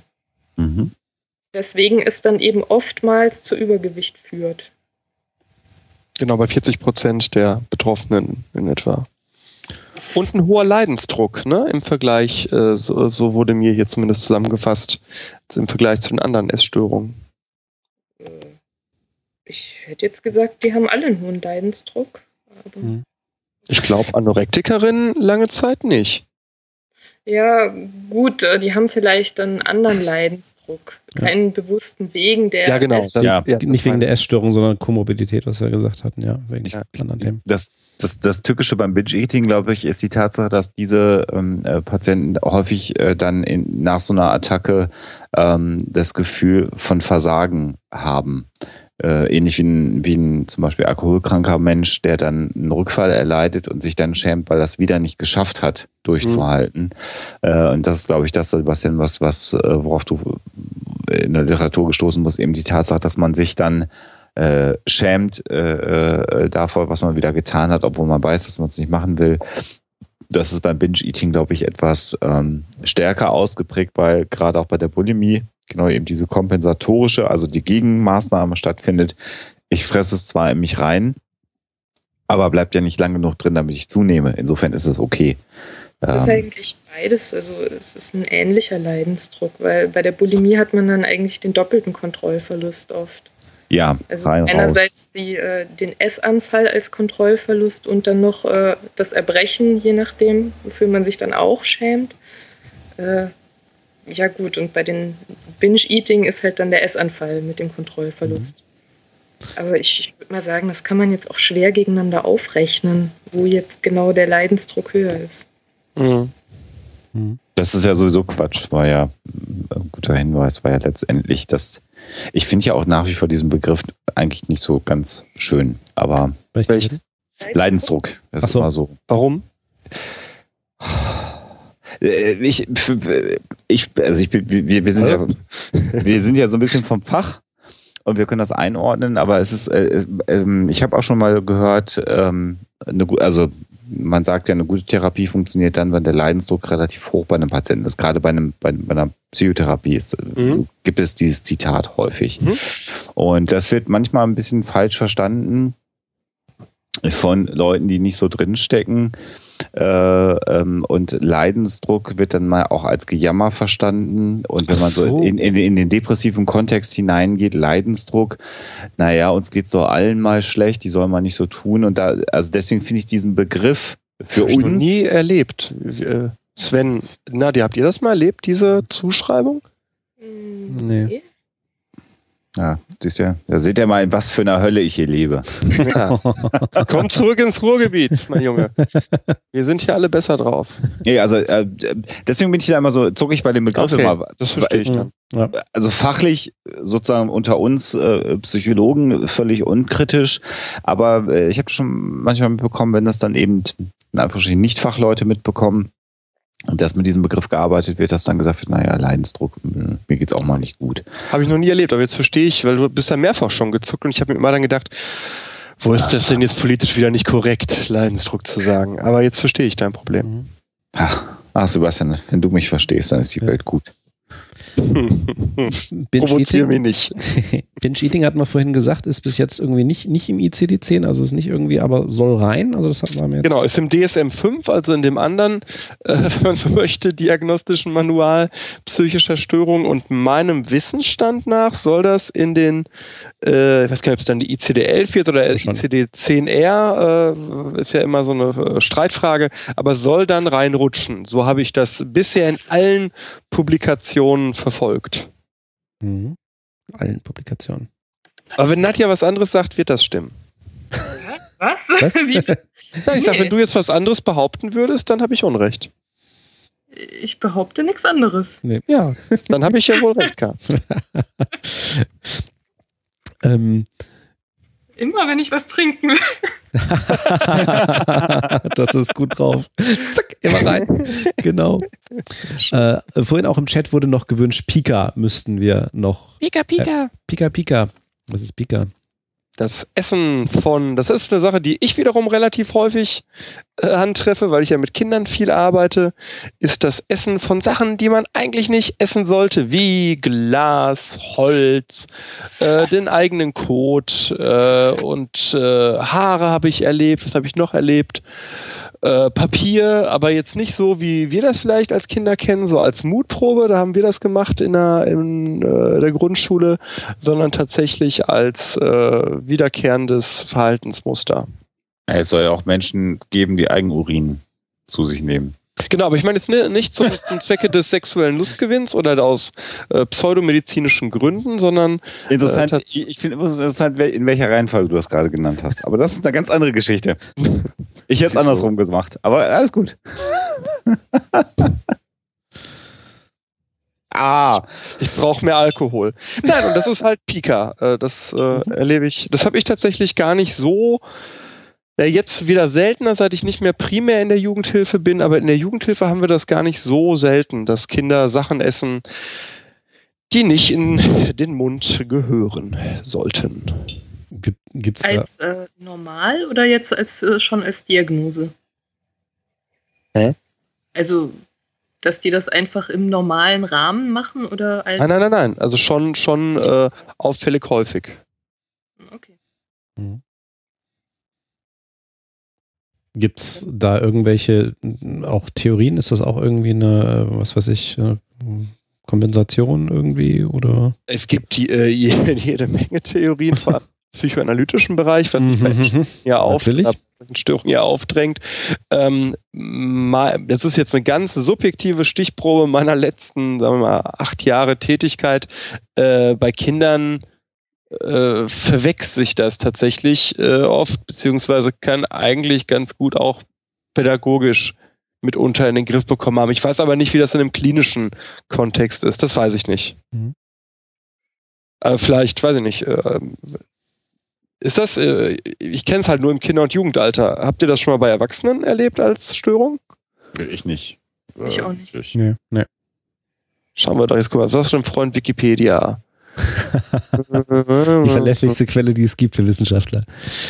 Vor allem für Studenten. Äh, okay, hier steht geistig behinderte Menschen, Demenschen, Demente, Autisten, psychische Erkrankungen. Das ist natürlich eine blödsinnige Listung bei Wikipedia, weil das sicherlich alles Ausschlusskriterien sind. Also der Wikipedia-Artikel zu Pika erscheint mir relativ scheiße. Äh, ja, genau. Aber äh, ja, weil ein Absatz vorher schreiben sie nämlich noch, dass es Ausschlussdiagnosen sind. Äh, ne? Kognitive Behinderung, Schizophrenie und so. Also ich kenne es halt bei Kindern und, und äh, Jugendlichen. Ja, sollte man vielleicht mal anpassen. Also oben haben sie nämlich das DSM-4 ja, ja, genau. DSM zitiert, wahrscheinlich rauskopiert. Da steht es ja. ja auch dann vernünftig drin und dann, dann merkt man dann auch wieder, dass so ja gewisse Vorurteile vielleicht da mit reingeschrieben wurden. Mhm. Und nachdem wir jetzt die, über eine Stunde über Essstörungen gesprochen haben, tatsächlich kam gestern auch per E-Mail noch eine Frage von Bastian rein, äh, ah. die ich mal, die ich mal grob zusammenfasse. Ähm, was ihr natürlich behandeln werdet, sind Essstörungen, ja, das ist richtig. Äh, wann fangen die an? Wo kann man die Grenze ziehen? Mhm. Ähm, er kennt jemanden aus seinem näheren Umfeld, ähm, äh, eine weibliche Person offensichtlich, die überdurchschnittlich wenig isst. Kein Frühstück, Hauptmahlzeiten sind Süßigkeiten und Eis, aber auch nicht viel. Und wenn die Person mal Brokkoli zum Abendbrot isst, ist sie sehr stolz. Ähm, viele Leute versuchen auf die Person einzureden, doch sie zeigt kein Verständnis, dass sie ihre Sache ist. Und dann kommt später noch, dass äh, seine Vermutung, beim Schreiben stelle ich mir gerade die Frage, ob die Kritik eigentlich nur kommt, weil sozusagen das Essverhalten nicht der gesellschaftlichen Norm entspricht. Er schreibt nirgendwo, dass die Person jetzt irgendwie unterernährt wäre. Er schreibt, sondern tatsächlich auch, dass die Blutwerte zum Beispiel so weit im grünen Bereich sind.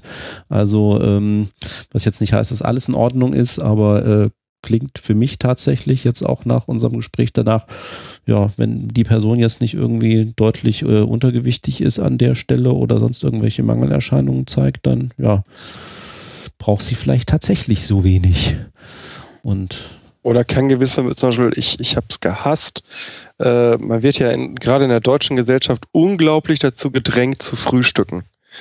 Und ich kann ganz oft einfach, ich mag, ich kann morgens oft einfach nicht frühstücken. Also für, ich, ich will das nicht. Ich möchte das nicht. Es ist nicht gut für meinen Magen.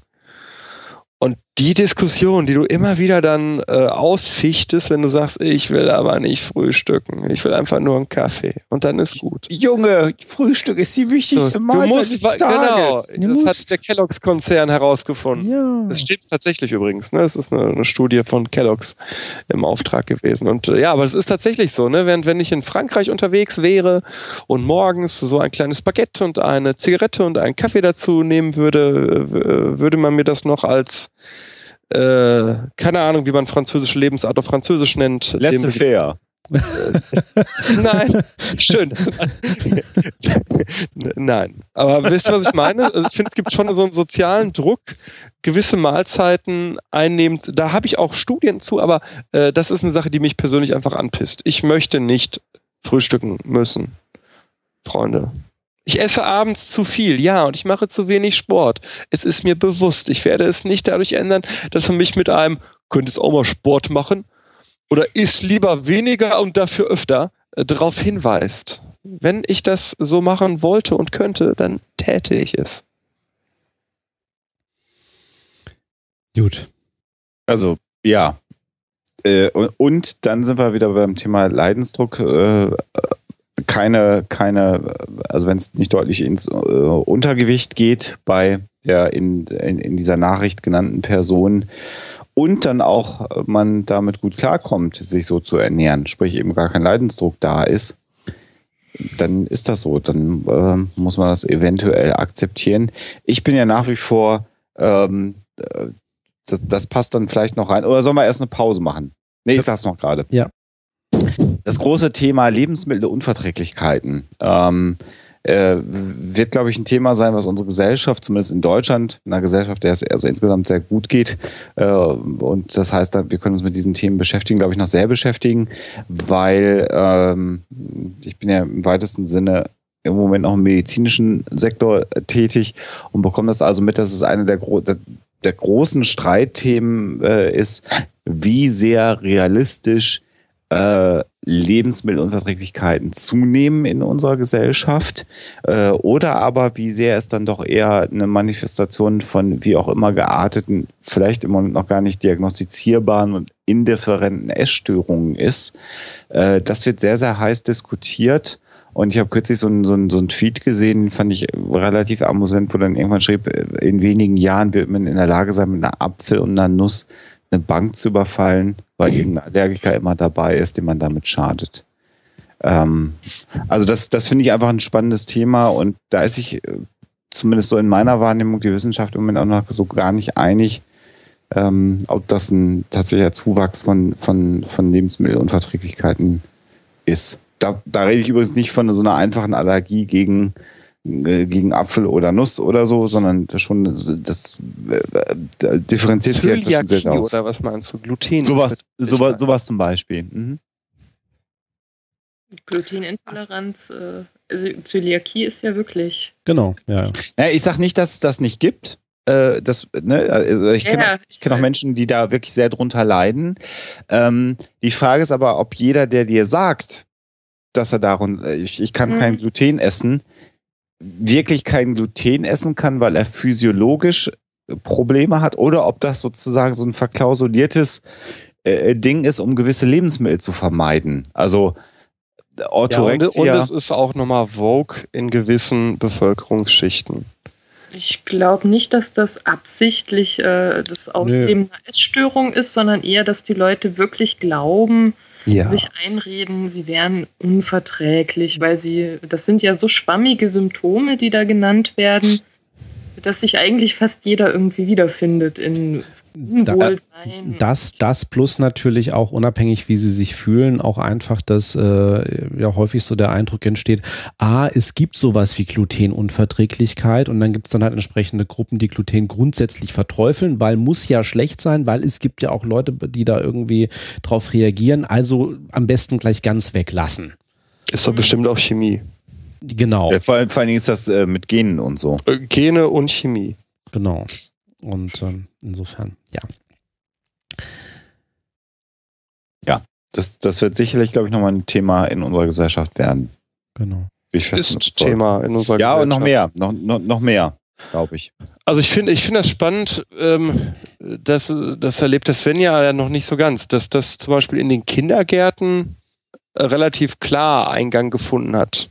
Und spannend ist, und deswegen halte ich es tatsächlich für ein Milieuproblem, ist, dass wenn ich die Eltern, das kann ich tatsächlich, äh, be- habe ich bisher in der Kita meines Sohnes richtig gelegen, dass ich am Sozialverhalten und Standesdünkel der Eltern vorhersagen konnte, welche Kinder Lebensmittelallergien haben.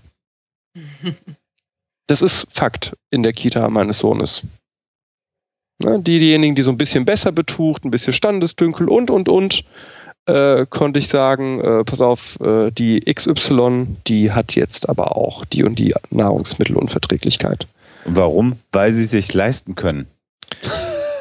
Ich glaube tatsächlich, dass es bei, also, ne, man muss jetzt unterscheiden. Oder was willst du einem- damit sagen?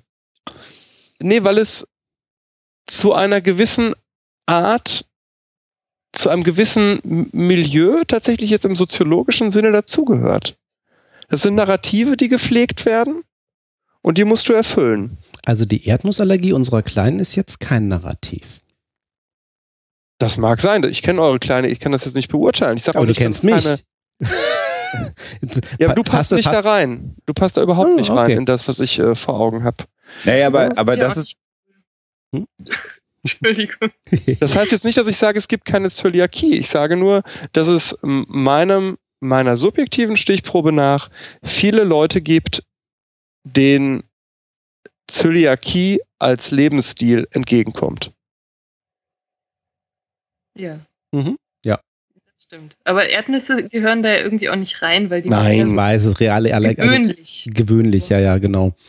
Genau. ja, und das, wenn, wenn, wenn dann das, der Hals dick wird, das Gesicht rot und die Genau. Atem, äh, schwindet, das Da, natürlich ist es auch kein Lebensstil mehr. Das rela relativ, relativ eindeutige äh, äh, Kriterien. Äh, also klar, also nochmal, aus Liebe zur Anaphylaxie. ich will da niemanden jetzt äh, äh, bloßstellen, der tatsächlich an einer Gottes Lebensmittelunverträglichkeit äh, leidet. Doch, Aber genau das ist dein Ziel immer gewesen. Ich halte das für einen ganz neuen Bereich auch der psychosomatischen Medizin da in, in, in dem Bereich. Ähm, und für mich ein Zeichen unserer, unserer, unserer gesellschaftlichen äh, äh, Ausrichtung, dass nämlich auch viele Probleme, die als eine Lebensmittelunverträglichkeit symptomatisch von Menschen empfunden werden, Hm. eher psychosomatische äh, Manifestationen anderer Probleme sind. Also das, das Ja. auf mich wirkt es so, als ne, neben den Klassikern Schlafstörungen, Kopfschmerzen, Rückenschmerzen ähm, äh, jetzt äh, so eine Art pff, pff, äh, innere Lebensmittelunverträglichkeit, Körperunwohlsein so als viertes großes Standbein einer psychosomatischen Manifestation hinzukommt. Langsam. Ich, bin ich bei dir, wenn wir diesen Gesellschaft rauslassen können. Ist auch so ein Heilpraktiker-Ding. Äh, Weil es ist kein gesellschaftliches Problem. Es ist ein milieubedingtes. hm, Hm. Geh mal zu Leuten, die in der Fleischerei Schweinehälften zerteilen. Du wirst einen sehr geringen Anteil von Zöliakie erkrankten Kindern bei denen haben. Finde ich, so, finde ich, gehe ich sofort mit Sebastian, aber es ist auch, auch diese, die Snobs sind Teil der Gesellschaft. Aber ja, du hast natürlich. recht. so, so okay, Teil der Gesellschaft bin ich bei dir, kann ich gar nichts gegen sagen. Ich bin Aber ja auch du- ein Teil der Gesellschaft, auch der Du- Einzelne ist, ja. Du unterbrichst jetzt übrigens zum wiederholten Mal unseren äh, Gast, Sebastian. Ich muss dich da einmal zurechtweisen. Nadja wollte gerade was sagen. Äh, nee, nee, ich war da ganz bei euch. Ich wollte nur ergänzend sagen, dass das so ein bisschen die ESO-Schulmedizin-Verweigerungsschiene ist, die da reinspielt. Ja, Ich finde, das ist so ein Heilpraktiker-Ding. Ich kann mich ja mal outen. Ich, äh, meine Mutter hat mich mit 18 mal zu so einem Heilpraktiker geschleppt und die machen dann gerne so Bluttests, wo man dann Mhm. die Unverträglichkeiten herausfindet. Das sind Und- dann aber eben nicht die äh, Bluttests, die dann irgendwie von Nee. medizinischen Laboren gemacht werden, Genau. um tatsächliche Allergien nachzuweisen. Immer mit dem Blut, wo man, äh, wo man dann mit, mit dieser mit diesem, wie heißt das denn, diesem Energieteil da entlang geht und da, wo es dann schwingt, das ist es? Das? Ich habe keine Ahnung. Also Da gibt's sind unterschiedliche. Da gibt es Also- unterschiedliche, ja, ja. Das schon im Labor gemacht, aber es war wirklich kompletter Bullshit. Also bei meine Mutter hat das auch gemacht. Bei ihr war das noch einigermaßen human. Wir haben das natürlich gemacht, weil wir dick waren und äh, uns gesagt wurde, wenn wir dann auf die Lebensmittel verzichten, die uns äh, allergisch sind, die uns dick machen, dann geht es uns gut. Äh, also bei ihr war es einigermaßen noch im Rahmen. Bei mir waren das wirklich alle Lebensmittel. Also wirklich, äh, ich glaube, Amaranth als Getreide durfte ich noch essen. Das kannte ich bis dahin gar nicht. Aha, äh, kenne ich auch nicht. Ich war, ich war Vegetarier, ich durfte dann alles Fleisch essen. Das war noch erlaubt. Scheiße. Äh, keine Milchprodukte, kein Obst, äh, kein, fast kein Gemüse, keine Beeren. Ja, gut, ist auch Obst. Kein Fisch. Äh, also im Prinzip fast gar nichts. Es war irgendwie noch drei, vier Sachen, die ich noch essen durfte. Aber wenn du dich dran gehalten hättest, hättest du mit Sicherheit abgenommen. Äh, ich kann sehr viel essen. Auch. Bring mir nochmal so einen Sack Amaranth rüber. Das stimmt. Kommt dann nur auf die Mengen an. Aber auf das Thema kommen wir gleich. Ähm, Erstmal Pause und dann können wir nämlich tatsächlich mit Nadja einsteigen in das eigentliche Thema Fettlogik. Und ähm, genau, warum sie auch so aus mehreren Gründen so berufen ist, sich zu dem Thema irgendwie äh, zunehmen, abnehmen, auch zu äußern. Ich wollte ja eigentlich am Anfang gar nichts sagen. Also nur weil ich jetzt so schweigsam war. Ich hatte eigentlich angekündigt, dass ich erst am Ende einsteige. Aber wir haben mich ja jetzt schon gezwungen, Genau. äh, mitzumachen. Ich habe dann Genau. trotzdem immer reingequatscht. Also insofern. Das ist aber das Konzept der Sendung und das erleichtert es uns, weil da müssen wir ein bisschen weniger äh, quatschen. Und ich glaube, äh, der Chat hat, glaube ich, da wenig dagegen, äh, auch mal eine weibliche Stimme in der Sendung zu haben. Und selbst wenn er was dagegen hätte, wir sind hier nicht abhängig von Leuten, die uns eh nicht bezahlen. So, ich glaube, mit diesen Worten lassen wir uns alle mal kurz in eine Pause. Genau. Und äh, irgendwer in Herne nimmt mal bitte Sebastian den Alkohol da weg. Das war Bis gleich. Bis gleich.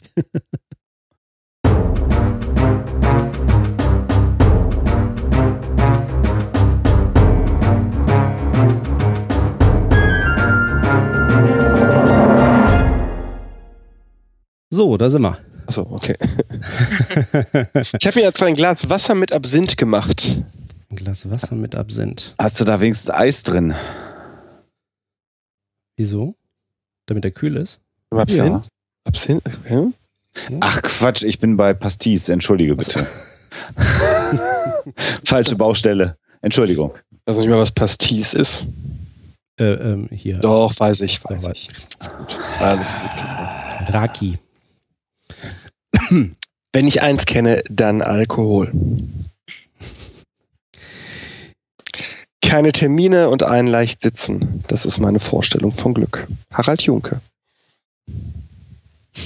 Gut. Mit diesem Zitat steigen wir in die nächste Stunde. Ähm, genau, wir haben Nadja zu Gast. Wir haben am Anfang schon ein bisschen gesagt, ich versuche das jetzt mal irgendwie auseinander zu klamüsern, wie, wie, wie ich das verstanden habe. Bitte korrigier mich äh, hinterher, so was so ein bisschen die Historie war. Wir haben gesagt, das, was du eigentlich, äh, äh, dass das schön wäre, nicht, nicht sofort irgendwie als, als Comic-Bloggerin irgendwie erstmal betitelt zu werden. Ich glaube, das war der Anfang. Ne? Du hast irgendwann mal angefangen mit äh, deinen ähm, Paint- äh, Zeichnungen irgendwie irgendwie Punkt, Dinge auf den Punkt zu bringen, irgendwie dann Comics zu veröffentlichen in deinem Blog als Erzähl mir nix und ähm, das war sozusagen das der eine Strang, mit dem es dann irgendwann losging. Stimmt. Und dann äh, hattest du vorhin schon am Rande erwähnt, ähm, ja, äh, war es dann auch irgendwie äh, dein Leben lang eigentlich übergewichtig oder die meiste Zeit übergewichtig gewesen? Mhm. Und ähm, hast dann irgendwann mit Anfang 30 dann einen Punkt erreicht, auch gesundheitlich, wo du dann auch zu dir gesagt hast, das kann so nicht weitergehen. Hast dich dann stärker mit dem Thema auseinandergesetzt, ähm, wobei komme ich gleich nochmal drauf, noch, noch mal ganz anders mit dem Thema auseinandergesetzt. Und ähm, ja, dann auch so langsam angefangen, dann äh, das auch in deinen Comics zu thematisieren und hast dann plötzlich gemerkt, oh, da kriege ich ja ganz viel Gegenwind, äh, was überraschend ist bei den anderen Themen, die du ganz gerne irgendwie in deinen Themen in deinen Comics behandelst. Und äh, ja, hast dich dann sehr eingehend damit beschäftigt, ähm, ja, was wirklich dran ist an dem, was wir so denken, was wir über Ernährung und Abnehmen und Zunehmen und äh, Sport und alles, was damit zu tun hat, zu wissen glauben. Und hast dann daraus erst ein E-Book gemacht und das Ganze ist dann als sozusagen Printbuch äh, Schönen Gruß an den JMB Verlag. Der Genau, hat das- der hat's leider das- nicht, der hat's leider nicht geschafft, ne, an dieser Stelle, äh, sondern bei Ulstein erschienen und das Ganze ist dann auch prompt in die Bestsellerlisten gegangen. Fettlogik überwinden. Dr. Nadja Hermann. War in der Bild-Bestsellerliste. Ja, Da freut sich der Bartoschek. Ja, freue ich ich bin mich voll auch. begeistert. Du hast das wirklich äh, richtig zusammengefasst. Ich habe ähm, weil, also man muss auch dazu sagen, also ich, ich habe tatsächlich auch, also ich habe ich hab das Buch hier liegen und ich hatte das Buch erst hier liegen, bevor ich auf die Idee kam, hm, Nadja wäre doch vielleicht mal ein guter Gast für unsere Sendung, wenn wir schon was zum Thema Essen machen.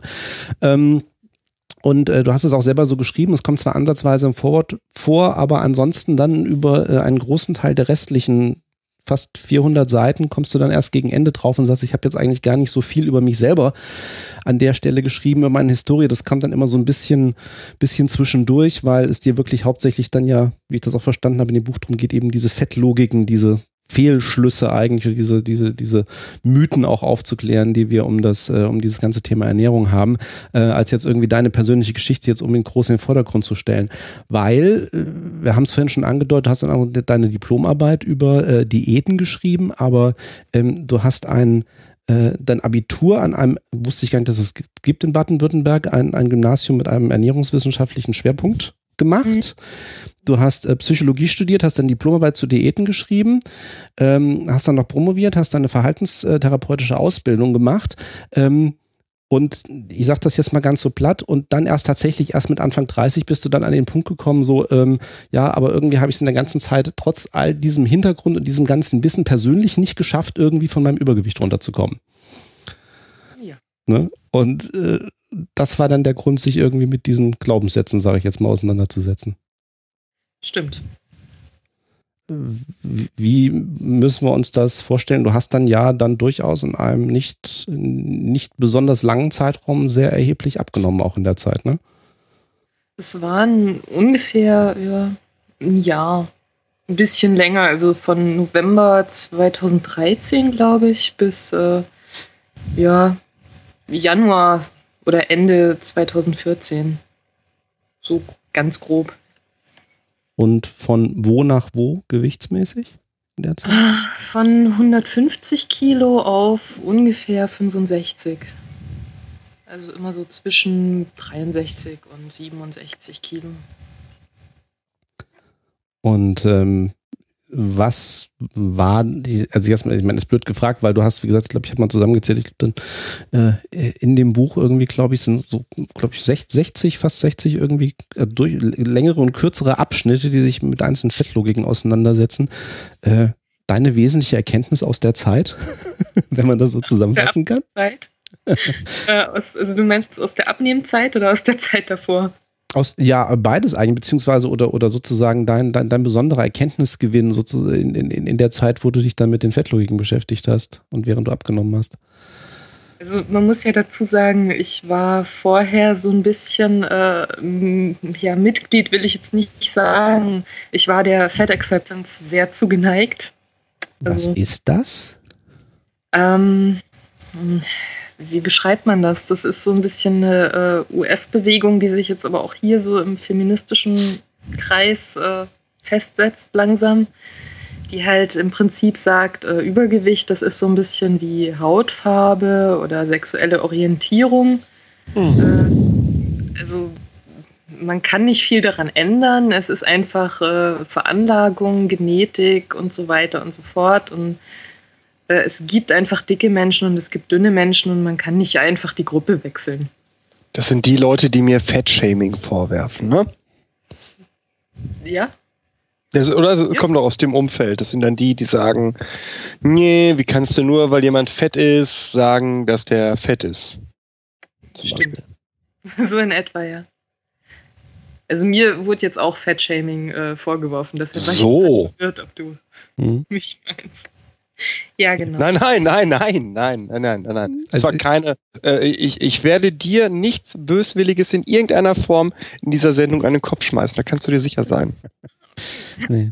Aber ich, ich glaube, das war genau dein, dein Erlebnis, was ich meinte mit, den, äh, mit deinen ersten Comics, ne? als gar nicht so irgendwie groß jetzt bekannt war über die Comics heraus, äh, wie das eigentlich bei dir persönlich aussieht oder dass du jetzt irgendwie abnimmst, dass du dich jetzt mit diesem ganzen Thema beschäftigst, sondern du hast dann einfach das, was du dann eben auch ähm, herausgefunden hast oder für dich auch realisiert hast, dann eben auch in Comics verarbeitet. Und äh, plötzlich kamen sozusagen jetzt diese Gewichts- und Diät- und wie auch immer äh, Comics dann irgendwie in deinem Blog. Und dann kam, glaube ich, genau der Gegenwind auch aus der Richtung so, ah, und hier, jetzt hier hast du ein Problem mit Übergewichtigen. Und Ich sehe hier gerade im Chat den Begriff, das kannst du dann besser benennen als ich, Nadja. Gibt es wirklich den Begriff Transfett? Ja. was, äh, wett? Transfett ist jetzt aber wirklich äh, schon sehr tief im Social Justice äh, Sumpf. Okay, Das also sind schlanke Leute, die äh, der Meinung sind äh, oder die sich dick fühlen und man soll sie dann auch als äh, 150 Kilo Person behandeln. was? Ja, Ich würde jetzt gerne sagen, das überrascht mich, dass es sowas gibt. Ich bin überrascht, dass ich noch nie davon gehört habe. Danke. Ist, ist, also hätte ich jetzt, also äh, kommen für mich mehrere Sachen zusammen, aber wir haben ja vorhin, äh, ne, Körperschema, Körperschema-Störung, ne, kann halt auch in die andere Jetzt hast, du, Richtung. jetzt hast du die gerade gestört genannt, Sven. Diesmal kriegt der Rotlauf einen auf den Sack. Muss auch mal sein. Mein Gott. ja, aber das ist jetzt wirklich nicht so äh, zentral. Also noch nicht. Okay. Ich weiß ja nicht, ob das noch kommt. Also ich glaube, das fällt immer noch in eine Kategorie mit irgendwie. Äh, es gibt doch auch Trans, äh, irgendwas, äh, Tiere. Weiß nicht, Hä? Trans. Äh, ja, keine Ahnung, wie das jetzt gerade heißt, aber wo sich Leute dann als bestimmtes Tier identifizieren. Das höre ich. Otherkin, genau, da wurde es im Chat schon. Äh, Das habe ich noch nie gehört. Ich kenne höchstens ernsthaft schamanistische, also Schamanen, die sagen, sie können sich in Tiere verwandeln oder von Tieren Besitz ergreifen. Das ist das aber, also ist es? Nein, das ist das dann nicht. Das würde dann ja heißen, jemand glaubt, dass er eigentlich in den Körper, keine Ahnung, einer Ente gehört, aber einen menschlichen Körper bekommen hat. So? Ja, Natürlich. ja, halt so Transfett, nur mit einem Tier. Ja. Trans. Also, Seems legit. other Und dann muss man die auch wie eine Ente behandeln, die Person. Ja. Und dann immer, Du hast es gerade echt gesagt, Alexander. Da muss man die auch wie eine Ente behandeln. Alter, nicht zum Chinesen mit denen. ja, und Brot auf die Straße schmeißen immer. Also ich finde das äh, ein bisschen, ich frage mich immer, ob das schon eine Herabwürdigung eigentlich für wirklich Leute mit, also die sich dann als anderes Geschlecht identifizieren, weil das hat ja wirklich, In meiner Ja. Welt äh, ganz klar ja. ja. ganz klar in meiner Ja, Welt. ja. Aber meine Welt ist ja auch äh, neokonservativ bis neoliberal. Hm. Insofern bin ich dann nicht der richtige Mal. Also Geht mich- jetzt, geht mich- jetzt, geht jetzt für mich sowas nicht, nicht, nicht so weit wie Glutenunverträglichkeitsannahme versus echte Zöliakie. Aber ja. Hm. Also Transfett fällt so in diese Kategorie und ich glaube, darüber sollte man auch gar nicht irgendwie mehr Okay, als zwei nee. Minuten Okay, reden. weil Entschuldigung, ich, ich war gerade einfach äh, baff. Ich So wollte geflasht, da ne? nicht äh, ins Wort fallen. Tut mir leid. Entschuldigung. Okay. Äh, was wolltet ihr noch wissen? Also ich, ich hatte gerade so ein bisschen angefangen zu schwurbeln über meine eigene Fat Acceptance äh, Mhm. Hm? Biografie. Also im Prinzip äh, geht es halt darum, so die zentralen Grundannahmen sind halt, äh, Übergewicht ist sehr stark genetisch äh, vorbestimmt, was auch stimmt. Also es gibt St äh, Statistiken, dass sie 50 bis 70 Prozent äh, des Gewichts genetisch verursacht ist oder begründet ist. Und äh, da komme ich aber noch dazu, weil das wird immer gerne falsch interpretiert, auch von mir jahrelang. Äh, es wird im Prinzip äh, argumentiert, dass halt Übergewichtige einfach einen äh, echt schlechten Stoffwechsel haben und sich den eventuell noch mit Diäten ruiniert haben. Das habe ich auch wirklich lange geglaubt und ich war sehr, sehr lange wirklich äh, angepisst von meiner Mutter, die mich so mit äh, 11, 12, 13 zur ersten Diät gebracht hat. So dass ich in der Jugendzeit dann im Prinzip äh, ständig irgendeine Idioten-Diät gemacht habe, sei es jetzt äh, Atkins oder Apfel und Ei oder Hollywood oder was es halt alles gibt. Also eine Diät nach der anderen. äh, ich war halt dann mit 20, als ich dann meine Diplomarbeit über Diäten geschrieben habe, irgendwann überzeugt, ja klar, ich habe mir halt total den Stoffwechsel einfach ruiniert. Äh, der ist jetzt durch diese ganzen Radikaldiäten auf Null runtergefahren. Und ich nehme jetzt halt äh, von einem Blatt Salat zu. Mhm. So andere, die Naturschlanken, die können halt einfach essen, was sie wollen. Die bleiben schlank, weil sie halt einen super Stoffwechsel haben. Und ich äh, bin halt äh, im Prinzip die Gearschte. Ich sitze hier, esse drei Salatblätter und äh, werde immer dicker. Mhm. Also das war machen. wirklich so. Das war jetzt keine Zuschreibung, sondern das war Faktum. Was, dass ich das gedacht habe, oder? Ach so, das, ja, das ist genau das ist meine Frage. Also du hast das gedacht, es war aber nicht wirklich so, dass dein Stoffwechsel so zer, zerschossen war, dass es dann so war. Äh, genau, also ich habe das so wahrgenommen und äh, also da komme ich dann auch in Fettlogik sehr intensiv dazu, wie das halt dazu kommt, zu dieser Wahrnehmung. Weil es ist im Prinzip eine ziemlich krasse Wahrnehmungsstörung. Mhm. Äh, also ja, ich will jetzt nicht das ganze Buch nach äh, erzählen, aber es gibt halt mittlerweile einige Studien auch zur Ernährung, einige neuere, die halt zeigen, dass Übergewichtige sich wirklich massiv und unabsichtlich vor allem verschätzen mit ihrem Essen. Also auch äh, Untergewichtige äh, verschätzen sich in die andere Richtung, dass sie halt denken, sie essen sehr viel, obwohl sie eigentlich eher wenig essen. Ich meine jetzt nicht Magersüchtige, sondern einfach Leute, die so unter Naturschlank fallen, die so sagen, ja, ich kann essen, was ich will, ich esse irgendwie Pizza und Eiscreme und ich nehme halt nicht zu, habe einen super Stoffwechsel, yay.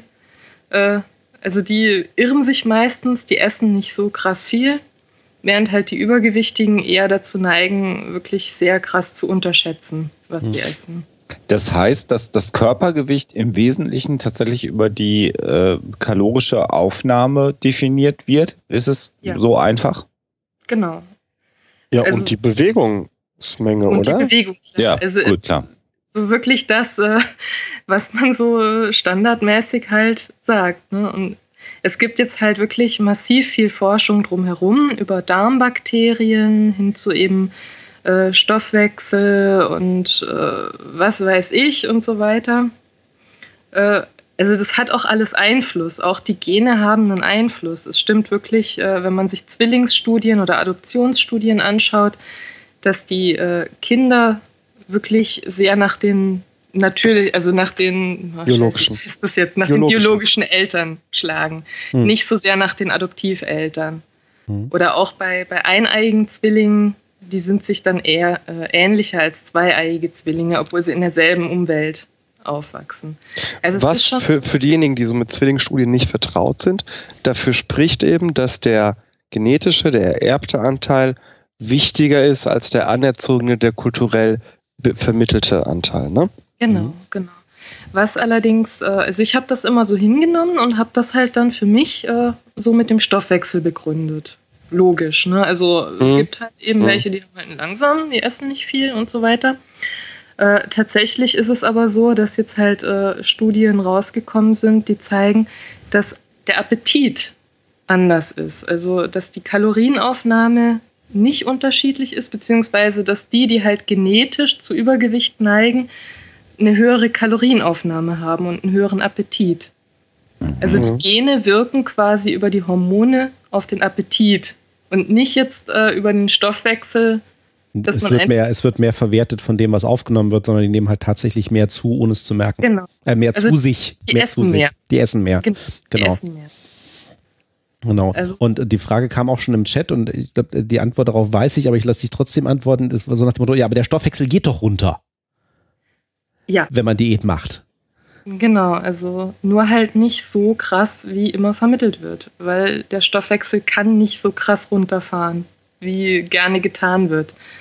Also es wird äh, öfter mal irgendwelche völligen Fantasiezahlen rumgeworfen, wie irgendwie fährt dann auf die Hälfte runter oder unter 1000 Kalorien oder so. Und das kann nicht sein. Also der Körper, Sondern? Sind, äh, also wir sind halt einfach als Mensch durch äh, Millionen Jahre Evolution mit immer irgendwelcher Nahrungsknappheit sind wir schon optimiert, was das angeht. Also der Körper ist jetzt nicht irgendwie so, dass der einfach Energie verschwendet oder dass der das erst lernen muss, die Energie irgendwie zu speichern, sondern äh, ja, er speichert von Beginn an. Und gerade als Kind ist es ja umso wichtiger, Energie zu speichern, weil die durch die Wachstumsschübe enorm viel Energie brauchen. Also sprich, äh, man ist schon von Geburt an oder schon vorher ist man wirklich sehr stark auf Energiesparen eingestellt. Da ist nicht mehr viel Spielraum, dass der Körper einfach sagen kann, oh ja, fahren wir doch mal um die Hälfte runter oder so. Das ist, wo die Nadja gerade Evolution sagt. Wisst ihr, seit wann Menschen oder menschenähnliche Wesen Essen zubereiten? Zubereiten. Hm? Definier mal zubereiten. Verarbeiten. Also nicht einfach, äh, du hängst dich an den Baum und nagst die Rinde ab, sondern du unternimmst Schritte, um von dem Anfangsprodukt zu einem Endprodukt zu kommen. Wie lange? Kochen. Wie lange Sagen wir kochen. sag mal, kochen. Mit Feuer? Haha. Sven, welche anderen Arten von Kochen hältst du evolutionär für sinnvoll? Nein, Die ich hätte, Mikrowelle? du hättest ja jetzt auch sagen können, dass.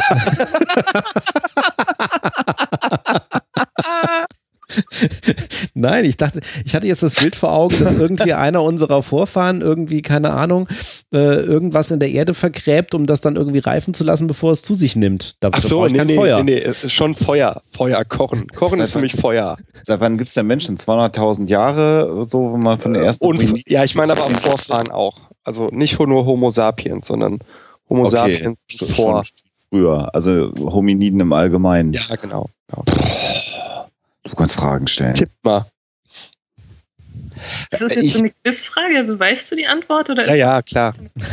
Ich, ich, also ich vermute mal deutlich eher, als wir glauben, weil sicherlich das dazu geführt hat, dass, dass diese alte These, dass sich das Gehirn relativ gut weiterentwickeln konnte.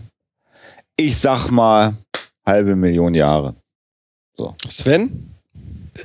Keine Ahnung, äh, zwei. Nadja? Ich habe absolut keine Ahnung. Und wenn ich mich schon blamier, dann blamier ich mich mit. Eine Million. 1,9 Millionen. Ah, Sven mal Da wieder. hat der Homo erectus, äh, äh, gibt es Funde, die Kochen und Verarbeiten von äh, Lebensmitteln belegen.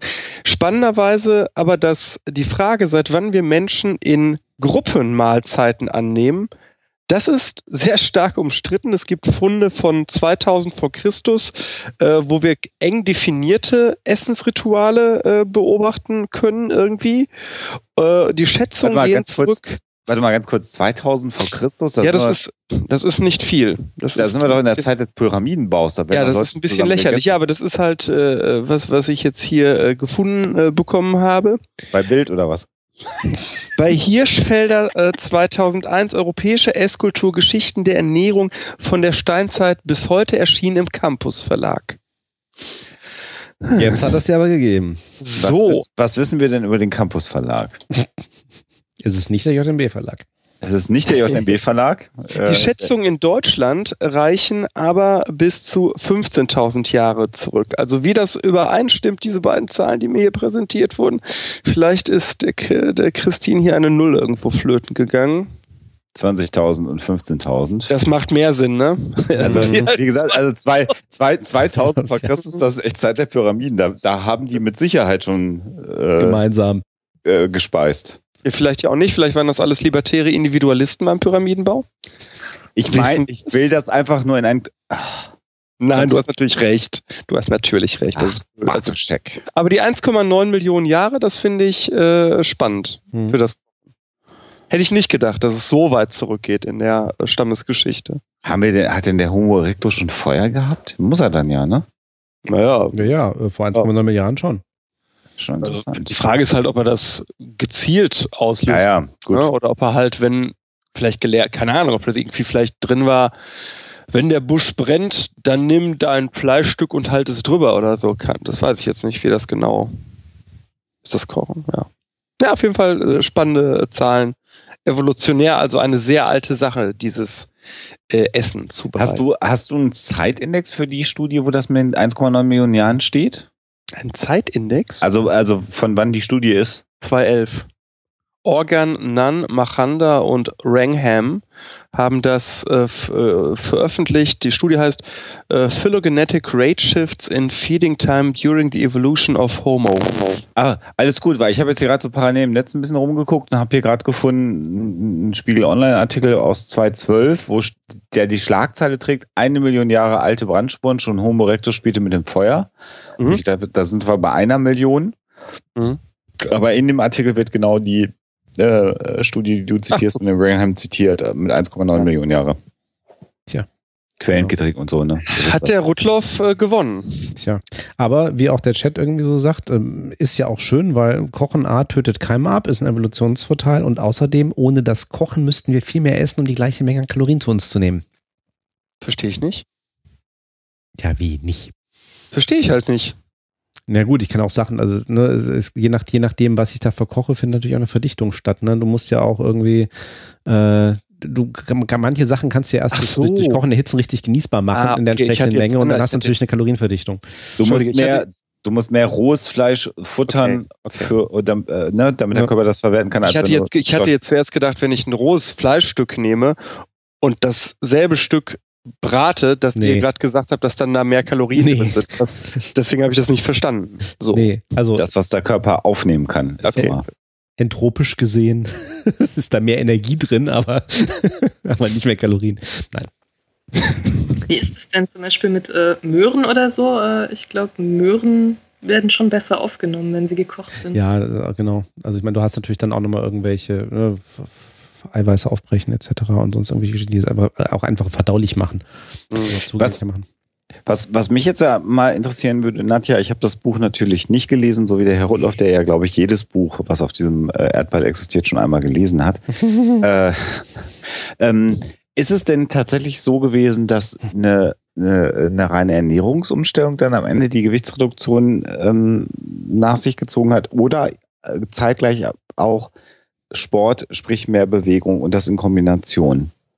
Also ich war ja anfangs äh, immobil, also richtig. Ich äh, hatte ein ziemlich zerschossenes Knie und äh, das erste halbe Jahr grob konnte ich mich fast nicht bewegen. Also da mhm. habe ich dann auch wirklich drastisch die Kalorien reduziert, weil ich halt wieder laufen wollte.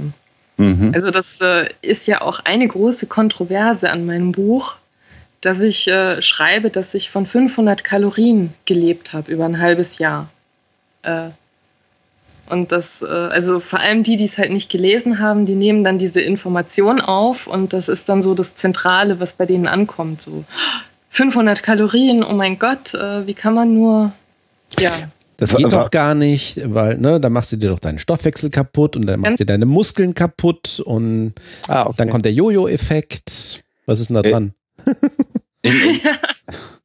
also. Äh, warte, warte, ja. Sven, bevor, den Jo-Effekt stellen wir gerade nochmal zurück, weil das, das ist das erste halbe Jahr. Ich würde das gerne noch einmal zu Ende hören. Also, erste halbe Jahr immobil, sehr geringe Kalorienaufnahme. Und das klang gerade so in deiner Erzählung, als ob dann irgendwas noch kommt, äh, Nadja.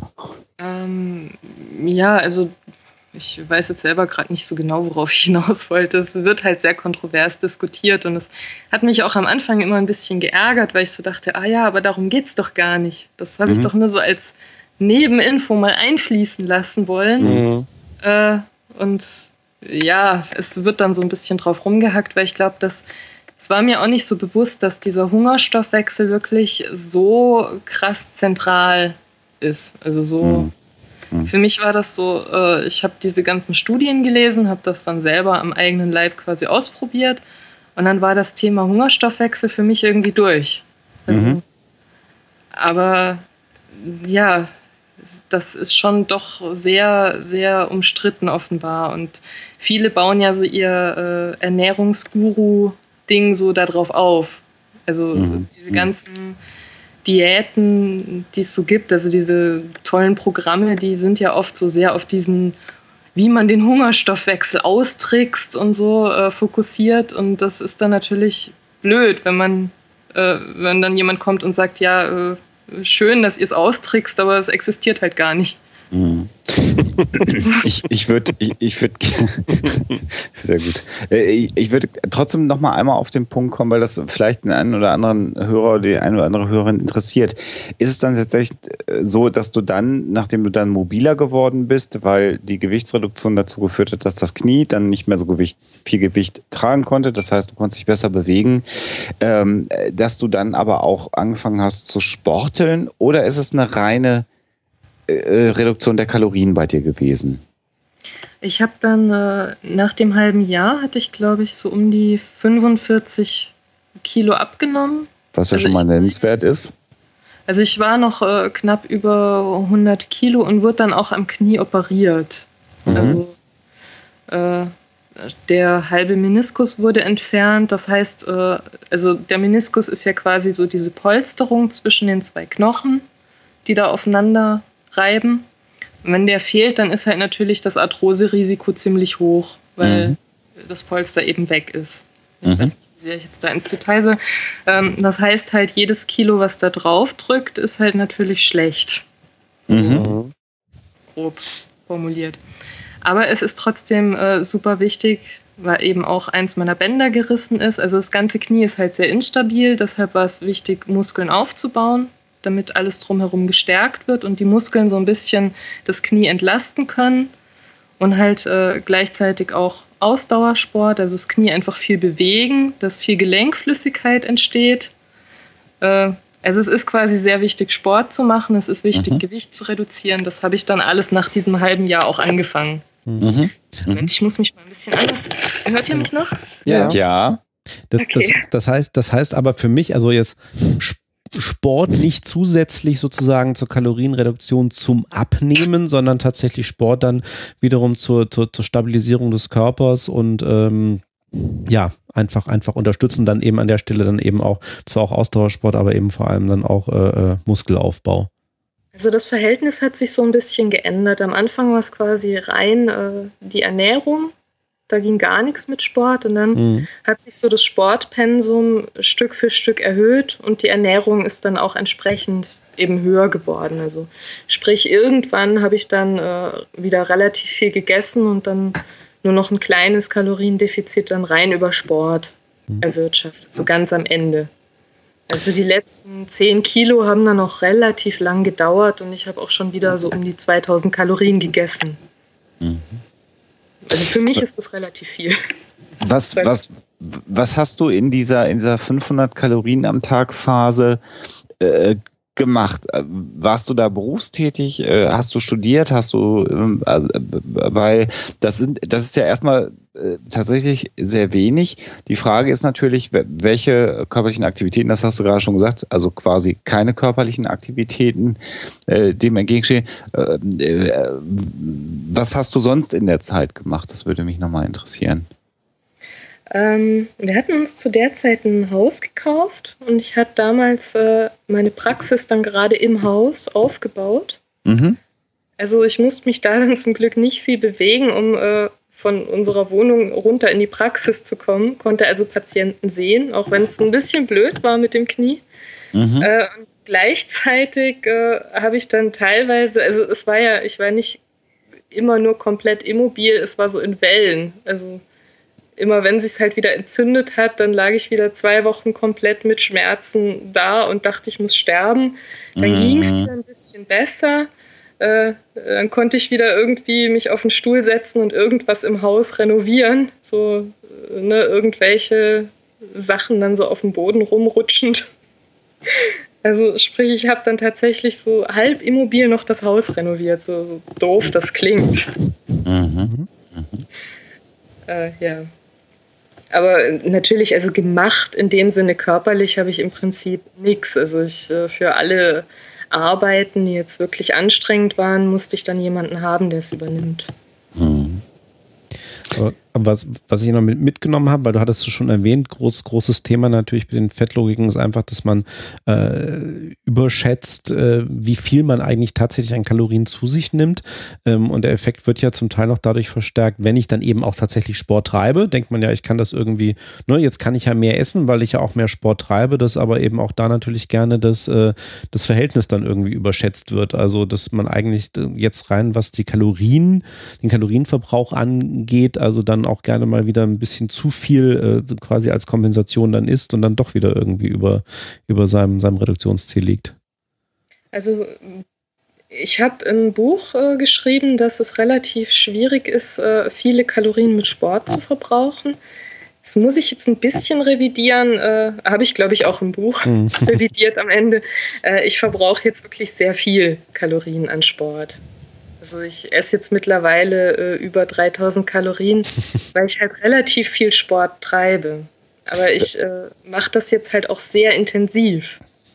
Und ich habe früher als 150 Kilo äh, Frau, wenn ich dann auf dem Liegerad lag und äh, da irgendwas gemacht habe, ich, ich betone jetzt Liegerad, mhm. weil da hat der, äh, das Körpergewicht eigentlich wenig Einfluss, aber ich habe mir trotzdem eingebildet, ich streng mich so an, ich bin hier am Schwitzen, das ist Wahnsinn, ich verbrenne hier gerade.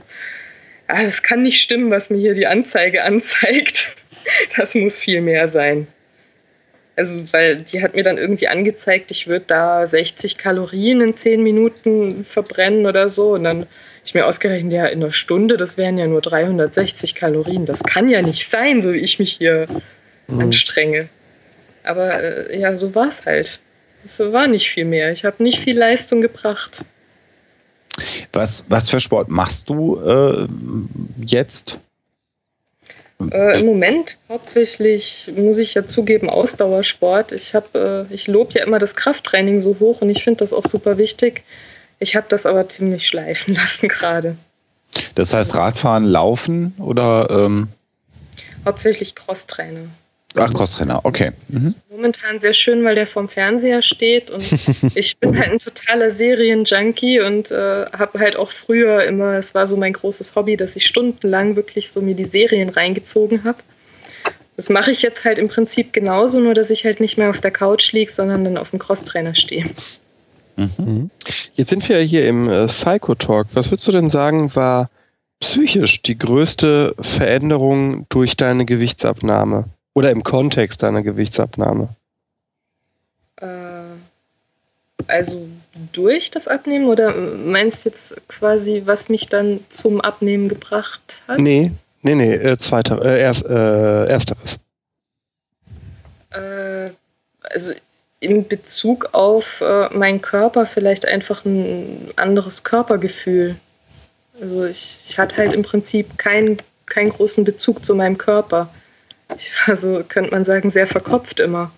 Mhm. Ich habe mich halt sehr, äh, also ich, ich habe öfter mal so von der dicken Identität geredet und das hat sich jetzt irgendwie auch im Forum so ein bisschen durchgesetzt, so diese, dieses äh, Wort, so die dicke Identität und die hatte ich halt. Also ich, ich hatte so sehr verinnerlicht, dass ich halt einfach nicht sportlich bin, dass ich irgendwie nicht besonders fit bin und dass halt so mein, mein Ding so in der geistigen Betätigung einfach liegt.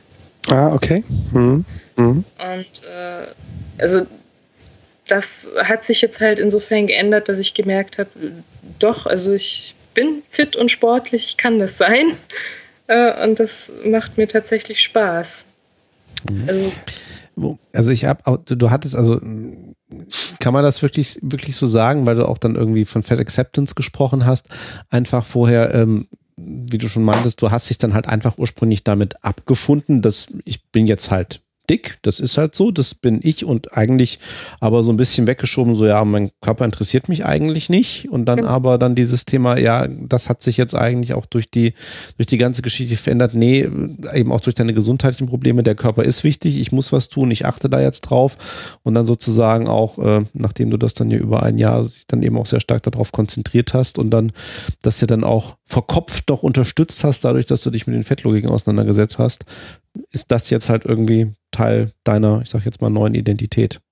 Genau, also es hat sich im Prinzip bei mir jetzt nicht so viel verändert. Mhm. Also ich, ich hatte auch mal versucht, ein bisschen zu rekapitulieren, hat sich sozial irgendwas verändert, äh, wirke ich jetzt anders auf andere Leute, aber es hat sich eigentlich so im Alltag generell nicht viel geändert. Also man muss jetzt natürlich ein bisschen ausklammern, die Zeit, wo ich wirklich immobil war. Mhm. Äh, das kann man natürlich nicht vergleichen. Aber jetzt so davor, die zehn Jahre, wo ich dick, aber mobil war, oder im Prinzip, äh, ich bin ja übergewichtig seit, ja, seit ich vielleicht zehn oder elf oder zwölf bin. Also da hat sich jetzt nicht so krass viel verändert. Also nur mache ich jetzt halt einfach mehr Sport. Mhm. Das, aber eben das, das Verhältnis zum Körper hat sich halt tatsächlich sehr krass geändert. Das war früher eher so, ja, vielleicht wie so eine Baustelle, die man versucht irgendwie so wegzuschieben. Mhm. Es war mir schon irgendwie bewusst, dass mein Körper, ich glaube, ich war auch so ein kleiner Hypochonder immer.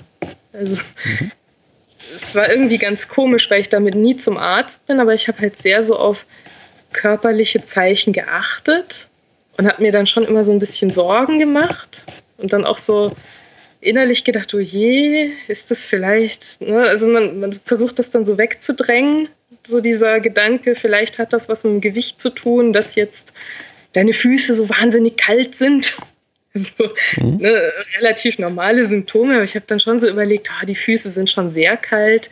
Ist vielleicht irgendwie eine Durchblutungsstörung wegen dem Gewicht? Hm, scheiße. Mhm.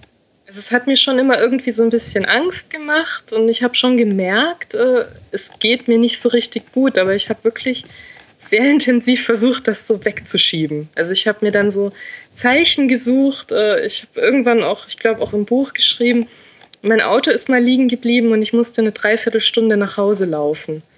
Äh, mir tat alles weh. Also die Füße taten mir weh, ich war total erschöpft, aber ich, ich habe mir dann nachher gesagt, ist doch eigentlich, laufe ich mal so einfach eine Dreiviertelstunde heim. Das ist doch total fit. Mhm.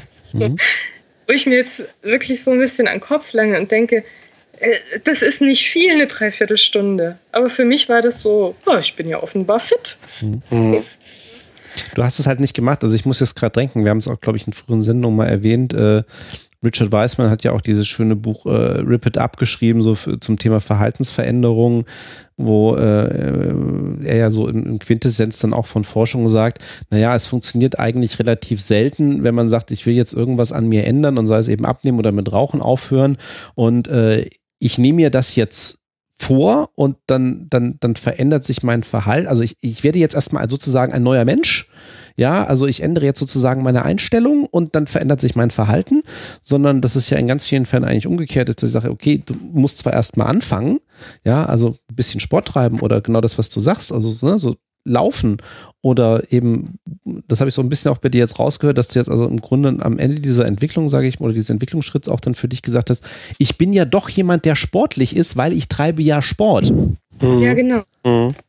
Ne? Also dein, dein Selbstbild hat sich quasi dadurch verändert, dass du diesen Prozess irgendwie dann durchlaufen hast. Ne? Und hast das dann quasi für dich entdeckt.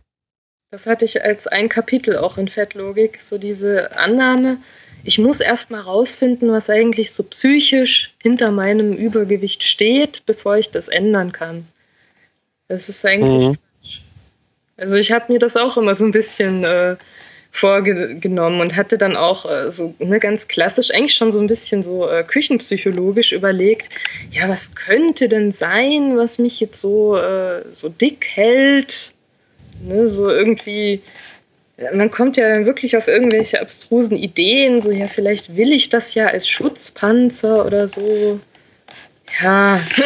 Mhm. Aber was war es denn? Ich meine, das war die andere, die, das war die Frage, die du gerade Sebastian zurückgestellt hast. Äh, was war denn psychologisch bei dir sozusagen der Schalter, der, wenn du es nachvollziehen kannst, der umgelegt wurde, dass du es tatsächlich angefangen hast? Also gab es da was, was du nachvollziehen kannst, dass du das äh, dann durchgezogen hast? Ich glaube, das ist eigentlich, äh, funktionieren wir ja relativ äh, einfach als Menschen.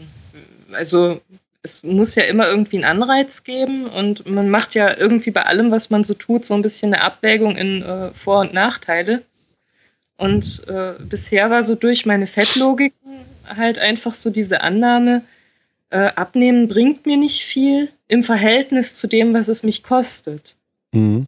Weil ich bin ja einigermaßen fit das habe ich mir auch noch lange eingeredet, als mein Knie schon kaputt war. Ne? Wie gesagt, das war ja so in Wellen, mal was besser, mal schlechter. Man hat halt dann immer wieder die Hoffnung, ja, nee, das, äh, schlanke Leute haben ja auch mal Knieprobleme. So ist es ja nicht. Mhm. Also, ne, das wird auch wieder besser. Das muss ja nichts mit meinem Gewicht zu tun haben. So, man redet sich ja auch ein bisschen schön. Also Rationalisierungsstrategien, genau. um sich nicht ändern zu müssen. Ja, ich habe das ja auch wirklich so äh, geglaubt. So diese Annahme, die ich vorhin schon mal hatte, so dieses, dass ich halt dachte, wenn ich schlank sein will, dann muss ich in Zukunft drei Salatblätter am Tag essen. Weil mein Stoffwechsel ist halt einfach so scheiße. Mhm. Dicke Eltern, super dicke Großeltern, ich habe eine Schilddrüsenunterfunktion, ich habe Hormonstörungen, ich habe mir meinen Stoffwechsel komplett ruiniert. Ne? Das war so alles. Äh, ich habe die schlechtesten Bedingungen und ich muss halt dann für immer, für immer, immer mich kasteien und das wird ganz grauenvoll, wenn ich schlank sein wollen würde. Und dann war halt meine andere Fettlogik, ja, so ungesund ist ja Übergewicht auch gar nicht, weil es gibt halt Menschen, die sind halt einfach mehr so auf Übergewicht ausgelegt. Mhm. Äh, also war halt für mich einfach kein, kein Grund da zu sagen, wieso sollte ich das machen? Wieso sollte ich jetzt äh, für irgendein Schönheitsideal, was mich eigentlich überhaupt nicht interessiert, ich meine, ich bin verheiratet, mein Mann findet mich toll, ich finde mich okay. Ne, so, so schlimm ist es nicht mit meinem Gewicht. Ich kann ja noch laufen und alles. Geht ja noch alles. Ne, das, das war so, also warum sollte ich da was ändern? War so ein bisschen das. Und das hat sich halt dann durch dieses, äh, als mir dann wirklich klar wurde, scheiße, mein Knie ist einfach äh, im Arsch und vielleicht, wenn das jetzt so weitergeht und ich noch weiter zunehme, bewege ich mich vielleicht nie wieder. Das hat mir halt dann wirklich in dem Moment Panik gemacht. Was ich spannend finde, ist bei dir der Aspekt, der äh, immer wieder auch durchscheint, dass du dann ja über Reaktionen auf dein Buch überrascht wurdest. So habe ich dich mhm. verstanden. Ja, sehr. Magst du vielleicht, ich, ich habe einen Parallelfall, deswegen bohre ich an der Stelle so. Was schlug dir denn entgegen, was du nicht erwartet hättest? Ähm, das ist schwer zu sagen. Also, es war mein erster Shitstorm, den ich da bekommen habe. Mhm. Twitter. Das heißt, äh, also mittlerweile bin ich es ja so ein bisschen schon gewohnt, Shitstorms zu kriegen, aber damals hat mich das schon sehr schockiert, was da so alles kam. Also, mhm. was auch so hängen geblieben ist, waren dann so Sachen, äh, die dann einfach behauptet wurden, so, ja, die hat doch garantiert eine Magenverkleinerung machen lassen und jetzt äh, behauptet sie das einfach. Also man muss sagen, aus der Fat Acceptance Richtung. Mhm. Ja, dass die mir dann gesagt haben. Also du bist Cheater quasi so. Ja, genau. Und weil Dicke können nicht einfach weniger essen. Die sind ja gar nicht so äh, psychisch. So. Mhm. Und das fand ich so fettschämend. Also, dass, dass mir dann quasi gesagt wird, als Dicke kann man das ja gar nicht mhm. so wenig essen. Mhm. Äh, also kann das nicht stimmen. Das, das fand ich halt total äh, fettschämend einfach. Mhm. Äh, ich ich frage das deswegen so, weil ähm, Alexander und ich, wir haben eine gemeinsame äh, Bekannte, die äh, Nicole Jäger. Ich ah. weiß nicht, ob du die, die kennst. Äh, die hat ja dieses äh, wirklich gute Buch, Die Fettlöserin, rausgebracht. Und Nicole hat ja von, ich glaube, um die 300, Alexander? Äh, ich weiß jetzt nicht, was du mit 300 sagen willst. Sag mal weiter. Von 300 Ach so, auf knapp 340 auf, auf 170 ungefähr. So. Und was ich total äh, krass fand, ähm, ist, dass also ich habe mir dann gedacht, so ist doch cool, ne? wenn sie das für sich hingekriegt hat und so und jetzt ein Buch geschrieben hat. Ich bin ja eh jemand, der nicht so neidisch auf Menschen ist, habe gesagt, das ist doch eine, eine schöne Geschichte, ist doch super. Und kriegte dann mit, dass sie halt extrem mit Hass überschüttet wurde. Ähm, für, für dieses äh, Buch und für ihre Geschichte, das so weit ging, dass es äh, Spacken da draußen gibt, die ihr unterstellen, sie habe halt äh, ein Fettsuit getragen, äh, um diese Gewichtsabnahme, weil diese Gewichtsabnahme würde nicht gehen, so, und deswegen müß, müsse sie mit einem Fettsuit das Ganze äh, beschissen haben. Äh, und was ist sie denn für eine und überhaupt und sowieso? Und das finde ich klingt so ein bisschen ähnlich in die Richtung wie bei dir, wo gesagt wird, das kann die ja gar nicht geschafft haben. Die muss, ja, so wie Nicole gecheatet haben soll durch ein Fettsuit, was völliger Bullshit ist, wurde dir dann ja äh, vorgeworfen, dass du dann mit einer Magenverkleinerung cheatest. Glaubst du, das machen Menschen, oder mein, nee, jetzt ist eine Suggestivfrage. Meinem Gefühl nach machen das Leute, um krampfhaft sich nicht mit ihrem persönlichen Scheitern auseinandersetzen zu müssen. Würdest du auch so weit gehen oder ist das ein bisschen hart? Es ist ähm, schwer zu sagen. Jetzt in meinem Fall, äh, der konkrete Shitstorm, den ich bekommen habe, war lustiger oder unlustigerweise von sehr vielen schlanken Fat Acceptance Leuten. Haben wir, haben wir einen Streamabbruch? Äh, ich höre mhm. euch noch. Nö, nö. Okay, okay. Okay. Also die, die eigentlich äh, selber gar nicht so übergewichtig waren und sich dann quasi als Verteidiger der Dicken aufgespielt haben. Also was halt in, in meinem Fall einfach besonders äh, fand ich jetzt, äh, also es ging halt einfach gar nicht. Ich habe das auch mal richtig äh, als Rant formuliert, äh, dass dann Leute, die einen gesunden Körper haben, äh, sich quasi hinstellen und sagen, du darfst es aber nicht wollen. Äh, du äh, fett shamest, wenn du irgendwie äh, an deinen Immobilien 150 Kilo abnimmst und sagst, abnehmen ist möglich. Ah, das ist mein Lieblingsthema, Sklavenmoral. Ich habe dich doch verteidigt, weil du schwach bist, warum wirst du jetzt stark? Ja, so in etwa. Ah. Und das, äh, das hat mich, glaube ich, also in, in der Situation einfach ich kann nur sagen, ich war so unglaublich wütend in dem hm. Moment. Ich hm. kann das gar nicht beschreiben, weil äh, wenn dann so. Äh, weil du also entmündigt also, wurdest quasi? Ist der, der schlimmste Moment für mich eigentlich ist total lächerlich, aber das war, als äh, eine dieser relativ führenden Feministinnen, Fat Acceptance Leuten, äh, sich hingestellt hat und ein Bild ihrer wirklich äh, schönen Beine gepostet hat und dann gesagt hat, ich habe BMI 24 und ich wäre schon fast dick. Und äh, das wäre jetzt von mir quasi fettschämend ihr gegenüber, dass ich sage in meinem Buch, dass äh, BMI 21, 22 eigentlich so der gesündeste ist für Frauen. Also das, das wäre quasi, ich würde sie fett schämen. Ah, verstehe, verstehe. Und das war für mich in dem Moment so, ich weiß nicht, wie ich das beschreiben soll, wenn sich dann jemand hinstellt und wirklich so äh, quasi perfekt gesunde Beine hinstellt und sagt so, ne, ne, ne, du fettschämst mich. Mhm. Also nach dem, was äh, so nach meiner Geschichte quasi, weil ich einfach äh, gerade halt mit den Beinen diese jahrelangen Schmerzen und die Immobilität und auch diese Verzweiflung einfach äh, und vor allem auch jetzt natürlich niemals diese Beine haben werde. Also ich meine, diese Spuren von den 150 Kilo, äh, die werden einfach bleiben. Mhm. Ne, die, die Haut ist einfach jetzt, äh, die, es werden nicht mehr die straffen Beine von so einer 20-Jährigen sein. Damit äh, lebe ich jetzt und es ist auch in Ordnung. Aber das ist halt einfach, wenn sich dann jemand hinstellt und so äh, wirklich mit so einem Luxusproblemchen hinkommt und sagt, also du fettschämst mich jetzt, das ist so, ja, ich kann es nicht beschreiben, wie sich das anfühlt. Äh, mhm. Scheiße halt. Mhm. Ist echt scheiße. Und so, so ging halt dann quasi dieser Shitstorm, sodass ich dann irgendwann auch gar nicht mehr wusste, so, was, was will man denen jetzt sagen? Also, ihr stellt euch hin und sagt, ich bin ein Arschloch, weil ich dicken Leuten sage, äh, es geht. Äh, und ihr sagt, ich fettschäme euch äh, wegen irgendwelcher kleinen Unsicherheiten, die ihr vielleicht mit euren drei äh, Schönheitskilos, die euch persönlich irgendwie stören habt.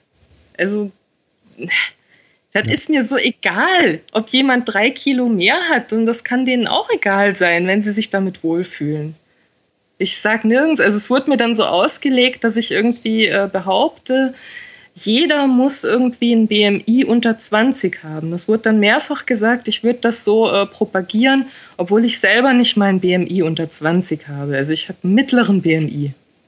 Hm. Einen völlig äh, durchschnittlichen. Na, das, also es wurde dann quasi, es hat keiner gelesen, aber es wurde so irgendwie aus dem Zusammenhang gerissen, was ich angeblich alles schreibe. Und wenn ich dann eine Studie zitiere, in der halt steht, okay, äh, BMI unter 20 ist für junge Frauen sogar der gesündeste, dann wird das so ausgelegt wie, ja, ich würde jetzt sagen, Mhm. alle über BMI 20 äh, sind jetzt fette Wale quasi. Mhm. Also, ja. Ah, ich könnte mich da, ich muss gucken, dass ich mich nicht zu sehr aufrege. Aber ja, ich glaube, das mit der Sklavenmoral ist schon irgendwie so dieses. Äh, ne? also sie, es geht darum, die Leute wirklich klein zu halten. Und es, also es gab natürlich auch übergewichtige Fat Acceptance Leute, die mich jetzt scheiße finden, aber da habe ich irgendwo auch mehr Verständnis, weil ich das halt selber irgendwo war. Mhm. Da kann ich mich einfach irgendwo reinversetzen. Aber gut, es ist halt auch ein Thema, ähm, das habe ich auch gedacht, als du schon meintest, als das überhaupt losging, also auch einfach mit Reaktion, also als es noch gar nicht, das Buch noch gar nicht im Gespräch war, sondern einfach nur das als Thema in deinen Comics vorkam und wo du dich ja auch gewundert hast, dass irgendwie dieses Thema so wahnsinnig hochkocht gegenüber allen anderen, zum Teil eben auch, äh, Entschuldigung, gesellschaftlich relevanteren Themen, die du vielleicht dann eben auch in deinen Comics behandelst. Ja, ähm, aber andererseits ist es halt ein Thema, ähm, da fühlt man sich halt angesprochen, ne? Zu seinem irgendwie Körper und zu seinem Gewicht und wie auch immer hat halt jeder irgendwie eine Meinung ähm, und, und äh, hat sich damit dann in irgendeiner Art und Weise arrangiert oder eben auch nicht arrangiert und dann, äh, wenn dann halt jemand kommt, der irgendwie nicht in dieses Bild reinpasst oder dann um Gottes Willen vielleicht auch noch mit irgendwie vermeintlichen Fakten oder wissenschaftlichen Studien meint, irgendwie eine Meinung vertreten zu müssen, was jetzt irgendwie gesund oder ungesund ist, ja, und dann vielleicht am eigenen Beispiel auch noch nachweist, dass bestimmte Sachen, die man selber immer für unmöglich gehalten hat, irgendwie möglich sind, ähm, ja, dann können halt dann eben auch mal die Emotionen hochkochen. Also, Weil ich da ein bisschen äh, revidieren muss. Also ich habe gesagt, es kam zu extremen und kontroversen Reaktionen, mhm. aber die waren auch äh, nicht nur negativ. Mhm. Und das war Mhm. eigentlich auch das, was mich so überrascht hat oder auch nicht. Also ich hatte halt bis dahin mit meinen Comics so äh, dieses, also manche fanden es dann mal toll und haben gesagt, oh ja, ich bin selber irgendwie schwul und du hast jetzt einen Comic übers Schwulsein gemacht, das finde ich geil. So, ne, das ist super, genau das. Also so dieses, ne, Ja. ah ja, genau, Mhm. richtig so. Aber es war jetzt einfach so in so einem, ja, Leute fanden es halt cool, Leute fanden es nicht cool, so dieses äh, Ding. Aber bei den Gewichtscomics war es halt dann irgendwann wirklich so, dass so nach ein, zwei, drei Monaten auf einmal Leute mir wirklich so Dankes-E-Mails geschrieben haben, was, was ich halt noch nie bekommen habe. Also so richtig so, boah, du hast mein Leben verändert mit diesem Comic. Mhm. Ich so dachte, was? Mhm. Ne, so, keine Ahnung. Also es, es gab dann wirklich so lange Texte, dass Leute gesagt haben, okay, also diese Erkenntnis, es gibt keinen Hungerstoffwechsel, das hat mich so erleichtert äh, und daraufhin habe ich jetzt wirklich abgenommen und Wahnsinn, ich hätte nie gedacht, dass das geht. Also so dieses, boah. Mhm. Und das war dann irgendwie auch im Endeffekt so der Grund, dass ich dachte, okay, also vielleicht sollte ich es halt wirklich einfach mal versuchen, länger zu schreiben, nicht nur als Comic, weil als Comic äh, kann man halt einfach nicht so dieses äh, alles rüberbringen. Mhm. Es kommt dann oft eben zu verkürzt, zu vielleicht dann eben auch angreifend, wenn man dann nicht die ganze Hintergrundgeschichte kennt. Mhm. Ich, ich muss jetzt auch nochmal, also der Alexander und Sebastian hatten sich ja schon anfänglich auch als schon Fanboys der Comics geoutet, die ich, also ich fand, also mir ging das ähnlich wie Sebastian dann irgendwann im, in, in Vorbereitung auf diese Sendung als, ach, äh, äh, äh, Nadja Hammann ist jetzt, äh, ist, ist, ähm, erzähl mir nix und so, ne? Und Comic super und wie auch immer und ne, ging mir halt ähnlich, als ich dann irgendwann so kapierte, ach, Moment mal, das ist die gleiche Person. Ja, weil äh, Comics finde ich halt irgendwie klasse und irgendwie immer schön auf den Punkt und dann noch dieses Buch, äh, wie Alexander sagte, ich habe hier das Buch nun auch gelesen. Ähm, ich, ich, ich, ich mache dem Buch jetzt ein ähnliches Kompliment, wie Alexander mal einem meiner Bücher gemacht hat. Nämlich, ähm, ich fand das auch super. Es ist eine hervorragende, Entschuldigung, Toilettenlektüre. Einfach, einfach, weil es eben diese, diese, es, ist, wie gesagt, 400 Seiten, ähm, aber es hat eben schöne, äh, schöne kleine Happen an Kapiteln, die eben auch wirklich sehr interessant sind und äh, wo man dann eben auch sagen kann, man kann sich das Hallo? dann, Hallo? Hallo. Ich höre euch. Ja? Sebastian? Ja, Ja, ich war wohl weg. Ich war, keine Ah, Ahnung. Okay. Jetzt bin ich wieder da. Okay. Okay, gut. Ähm, also äh, Kapitel, die man dann eben auch schon mal häppchenweise gucken kann oder wo man auch sagt, ah, ne, so am, am Titel, ah, okay, nee, also die, diese Fettlogik, äh, die habe ich eigentlich nicht. Äh, man kann dann irgendwie inhaltlich vertiefen und dann natürlich äh, ne, für uns als Wissenschaftsfanboys 40 Seiten Quellenangaben hinten drin. Ähm, also, äh, nee, also ich fand das, äh, ich bin also auch Fanboy sozusagen des Buches, äh, weil ich glaube, es ist eine sehr schöne und eben auch gut verständliche Übersicht ähm, über ähm, das, was wir so denken und äh, ich glaube auch von der ähm, eben auch fälschlicherweise denken zum Thema Essen und Ernährung und Abnehmen. Ähm, und ich finde es eben auch ausgewogen. Also an den Stellen, wo du eben auch sagst, okay, es gibt da zwei Hinweise in die Richtung und auch wieder zum Beispiel eine haben wir vorhin erwähnt, ja, natürlich, Stoffwechsel fährt runter, aber eben nicht in dem Maße, wie man das annimmt. Und ähm, es ist äh, nicht sozusagen das, äh, ich finde es ein sehr gutes Diätbuch, auch wenn es das nicht sein will. ja, ich habe mich ja auch lange geweigert, es Diätbuch zu nennen, aber es, es wird halt doch so genannt. Ist naja, okay. Also ich habe, ich, ich fand das interessant. Ich habe dann äh, nachgeguckt. Es ist irgendwie, äh, wie ist die Einsortierung? Moment, Moment, Moment, nicht, ich was Falsches sage. Äh, Platz 1 Amazon Bestseller in Sport allgemein. ja, Amazon wieder. Das fand ich witzig, weil äh, ja. ich habe irgendwann auch getwittert, glaube ich, äh, dass ich in meinem Buch hier schreibe, man muss keinen Sport machen, um abzunehmen. Ja. Und gerade das wird dann als äh, Sport Nummer 1 Bestseller. Ja, ich habe das, das habe ich vorhin auch im Chat, weil ich auch gesagt habe, also ich ähm, kann auch mal wieder abnehmen. Äh, wir beide hatten auch in unserem E-Mail-Verkehr vor der Sendung hatten wir kurz das Thema. Herr Bartuschek hat es vorhin auch schon angesprochen. Ja, ich habe tatsächlich parallel irgendwie zur Schwangerschaft meiner Liebsten dann eben auch wieder ein paar Kilo zugenommen. Ähm, äh, Nadja hatte mir dann irgendwie erzählt, ich glaube, das äh, ist, ist glaube ich, laut, laut Studien etwas, was in glücklichen Paaren insbesondere auftritt. Das nehme ich yes! das, das, ne? Ah. Ja, Herr Bartoschek, das nehmen wir gerne für uns in Anspruch. Ja, ich muss das jetzt relativieren. Ich hatte das gleiche Gewicht Gewicht auch irgendwann vorher schon mal und habe es zwischendurch abgenommen und jetzt wieder drauf. Also ich tatsächlich nicht. Ich habe so genommen wie noch nie in der Schwangerschaft meiner Frau. Es war so einigeln, gemütlich, Couch. Ja, genau, ne? Und ja. gemeinsam weniger bewegen. Ja, noch weniger, als ich mich noch weniger bewege. Ja, und das ist ein Zeichen dafür, dass man sich bald trennt, wenn, wenn einer abnimmt. Ja. Ja, also Meine Frau hat nach der Geburt sehr viel abgenommen. Ja. Ach du Scheiße, war Innerhalb von zwei Tagen. Na gut, Kinder sind ja, glaube ich, auch ein Trennungs... Äh ja. Da ist doch eine große Korrelation dann an der Stelle. was ich tatsächlich nachvollziehen kann, aber was äh, bei uns äh, alles gut.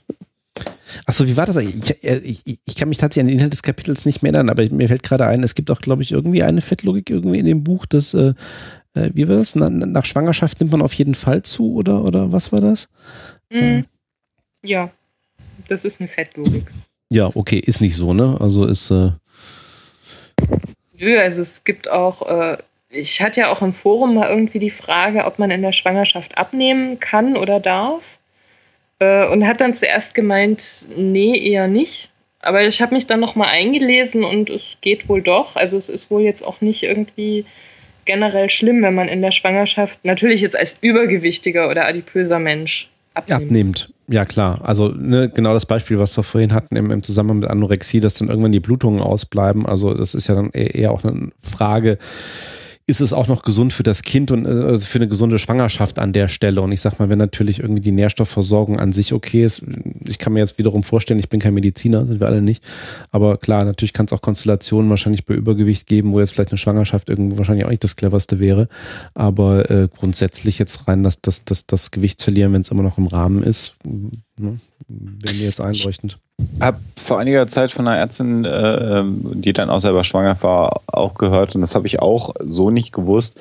Äh, ne, dieses alte Ding von in der Schwangerschaft muss man ja für zwei essen, ist auch eher Quatsch. Äh, mhm. Also die, die, die kalorische Mehrzunahme während einer Schwangerschaft ist bei weitem zumindest nicht so groß, wie man sich das dann äh, äh, immer vorstellt. Also auch das ist Vielleicht sowas wie eine Fettlogik oder so. Im Schnitt irgendwie 200 Kalorien oder so. Mhm. Mhm. Also soll heißen, der Körper hat das an sich dann schon auch ganz gut im Griff und man muss dann eben nicht 4000 statt 2000 Kalorien, also je nachdem wie der Grundumsatz ist, aber essen. Hm. Genau. Darf ich denn, da, darf ich denn auch, wenn wir äh, nicht so ganz ausführlich über den Comic äh, reden wollen und sollen heute, vielleicht da doch nochmal aus, aus äh, Sicht des äh, Psychologen, der ich bin, na, gleich nochmal was zu den Comics sagt. Der er ist. Ja. Der wir alle sind. Sind wir nicht alle Ah. Psychologen? Zumindest wir vier, lieber Chat und liebe Hörer. Äh, äh, Aber vielleicht fallen jetzt gerade jetzt, der Chat hatte noch Gelegenheit, also jetzt vielleicht nochmal. Äh, Jojo-Effekt, also kam ganz Genau, häufig im Fragen Chat. Können, können, Genau. wir, können wir noch mal kurz was zum. Kannst du, liebe Nadja, noch mal ganz kurz was zum Thema Jojo-Effekt sagen? Was ist dran, was ist nicht dran? Gibt es irgendwie. Äh, also es ist ein, ein echt langes Thema. Habt ihr da irgendwelche speziellen Fragen oder so? Wenn man in zu kurzer Zeit zu viel abnimmt, dann hat man das doch eh wieder ruckzuck drauf, weil der Körper dann einfach hungert und dann wieder richtig reinhaut. Das ist zum Beispiel eine Fettlogik. Also es äh, ist tatsächlich so, dass laut Studien ein schnellerer und größerer Gewichtsverlust eher damit zusammenhängt, das Gewicht zu halten. Also jetzt nicht unbedingt ursächlich, aber man kann auf jeden Fall sagen, es ist nicht so, dass äh, jeder, der jetzt irgendwie schnell abnimmt, dann sofort wieder das Gewicht drauf hat. Also es, es gibt unterschiedliche Studien. Ähm, wo sie halt einfach Leute entweder auf mit einem kleinen Defizit langsam haben abnehmen lassen oder mit einem großen Defizit ganz schnell. Und die haben hinterher wirklich ähnlich gute Langzeitergebnisse gehabt. Dann fragen wir doch mal so, wann greift denn der Jojo-Effekt? Der sogenannte, also dass man wieder äh, nach einer Abnehmphase schnell auf sein äh, Übergewicht zurückkommt. Also ich glaube, ein Faktor, der beim Jojo-Effekt, äh, also beim, ich sag mal, kleinen Jojo-Effekt eine Rolle spielt, sind einfach Wassereinlagerungen. Ähm, die halt einfach während, wenn man eine Diät anfängt, verliert man erstmal relativ schnell ziemlich viel Wasser. Also so, sag mal, ein bis zwei Kilo sind am Anfang relativ schnell weg, weil man weniger Darminhalt hat, man isst weniger Salz und es bindet weniger Wasser, man hat weniger Kohlenhydrate meistens im Körper. Also die Kohlenhydratspeicher werden als erstes geleert. Das heißt, da wird ganz viel Wasser freigesetzt. Man verliert anfangs halt einfach dann relativ radikal so ein paar Kilo. Mhm. Wenn man dann aufhört mit der Diät äh, und wieder normal ist, also jetzt nicht mal unbedingt zu viel, sondern einfach nur den Grundbedarf. So, ne? also nicht Mhm. jetzt quasi wieder. Äh, dann nimmt man das einfach wieder zu, dieses Wasser. Also das ist ganz normal. Wenn man die Diät beendet, hat man erstmal wieder diese Wasserkilos drauf. Das heißt, wenn man jetzt irgendwie, so wie ich, sagt, äh, ich würde gern 65 Kilo wiegen später, dann ist es halt sinnvoll, erstmal auf 63 abzunehmen, weil die zwei Liter Wasser, die kriegt man halt wieder oben drauf und die sind halt normal. Mhm. Mhm. Äh, aber wenn jetzt natürlich jemand nicht irgendwie so wie ich äh, 80 Kilo abnimmt oder 85 Kilo, sondern äh, 5 Kilo, dann sind halt diese 2 Kilo äh, schon einiges davon. Also die Leute nehmen zu wenig ab. Naja, also sie denken halt dann so quasi, oh, jetzt habe ich hier radikal schnell 5 Kilo abgenommen, geil. Mhm. Und ja, dann sind aber drei Tage später nach der Diät schon wieder zwei davon zurück. So dass sie halt dann denken, boah, scheiße. Jojo-Effekt. Genau, Jojo-Effekt und funktioniert nicht. Ich glaube, du hattest also, ähm, glaube ich, auch in deinem Buch beschrieben, du hattest, glaube ich, auch eine Phase oder in deinem Blog eine Phase, wo du relativ, wo du relativ wenig Gewicht verloren hast oder nicht wirklich, wo du so eine Plateauphase erreicht hast, irgendwie in der Gewichtsabnahme. Und das kann natürlich auch rein psychologisch so ein Effekt sein, wenn du dann mal so eine Phase zwischendurch hast oder vielleicht dann auch irgendwie dein, ähm, kann ich mir jetzt auch gut vorstellen, du treibst dann mehr Sport oder du änderst tatsächlich dann auch irgendwie ein bisschen dein Defizit ähm, und du hast irgendwie eine Veränderung dabei, die einfach dazu führt, dass du nicht mehr abnimmst oder vielleicht sogar dann zwischenzeitlich nochmal kurz ein bisschen zunimmst, dass das dann halt irgendwie der Ausreißer ist und sagen, ah, okay, es funktioniert nicht. Ne? Ich bin jetzt schon wieder auf dem Weg nach oben und dann schmeißt du alles irgendwie über den Haufen und dann geht's halt eben auch wieder aufwärts oder so, dass man das irgendwie, dass man, dass man zu früh sozusagen dann auch das, äh, das Handtuch wirft an der Stelle. Genau, also mein Plateau, mein wirklich krasses Plateau, das sich über drei Wochen zog. Also ich habe drei Wochen lang 500 Kalorien am Tag gegessen und eine Stunde Sport gemacht am Tag und habe in dieser Zeit äh, 100 Gramm zugenommen insgesamt. Also, Dem entnehmen wir, weil die Frage gerade auch im Chat kam und mir auch direkt durch den Kopf schoss. Also diese Plateauphasensache ist also, das gibt's. Äh, ja, in, also es kommt halt drauf an, was für ein Plateau. Also drei Wochen, das war halt, äh, und da war definitiv äh, ein Kaloriendefizit. Also ich habe in der Zeit definitiv Fett verloren. Das wurde halt durch das, äh, durch Wassereinlagerung, also ich hatte in der Zeit äh, Nährstoffmangel entwickelt durch den Sport. Das wusste ich damals mhm. noch nicht. War ich natürlich beim Arzt, wurde getestet, kam raus, okay, Proteinmangel, 500 Kalorien sind nicht mehr genug für, äh, wenn man dann noch Sport treibt. Hm? Da kriegt man nicht genug Eiweiß. Also sprich, äh, bei Eiweißmangel lagert man halt, äh, kommt es schnell zu Wassereinlagerungen. Da kann dann natürlich so eine Fettabnahme dadurch einfach untergehen, quasi. Man hält das Gewicht, weil sich einfach Wasser einlagert. Mhm. mhm.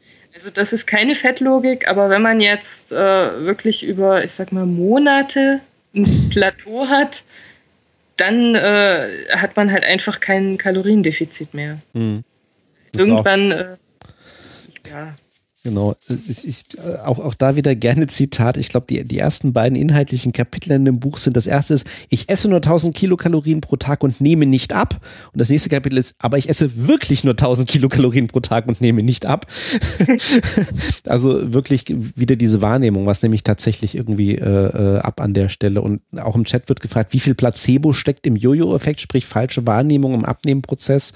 Äh, ich glaube, teils, teils, wie du gerade beschrieben hast. Ne? Also äh, falsche Zuschreibung Ausschreibung dann eben auch. Da passiert halt irgendwie was, vielleicht sind da Wassereinlagerungen, vielleicht ist da was anderes, was dafür sorgt, dass ich halt gerade irgendwie nicht abnehme oder dann eben zum Schluss wieder, wieder ein paar Kilo zugenommen habe und dann sage ich, okay, tut nicht. Ne, irgendwie. Also was natürlich wirklich ein realer Jojo-Effekt ist, nur fürchterlich übertrieben wird auch gerne, ist, äh, dass man während unausgewogener Radikaldiäten auch wirklich gerne etwas Muskelmasse abbaut. Also jetzt nicht so äh, kiloweise, wie dann gerne getan wird, dass jetzt auf einmal irgendwie 10 Kilo Muskeln weggehungert sind. Das ist jetzt auch Quatsch, aber dass man halt überproportional viel Muskelmasse verliert und dadurch dann auch einen geringeren Verbrauch hat als äh, jemand, der jetzt halt äh, normal muskulös ist. Also sprich, äh, vor allem wenn man dann wieder in Anführungsstrichen normal ist, kann es dann natürlich sein, dass man eher wieder zunimmt.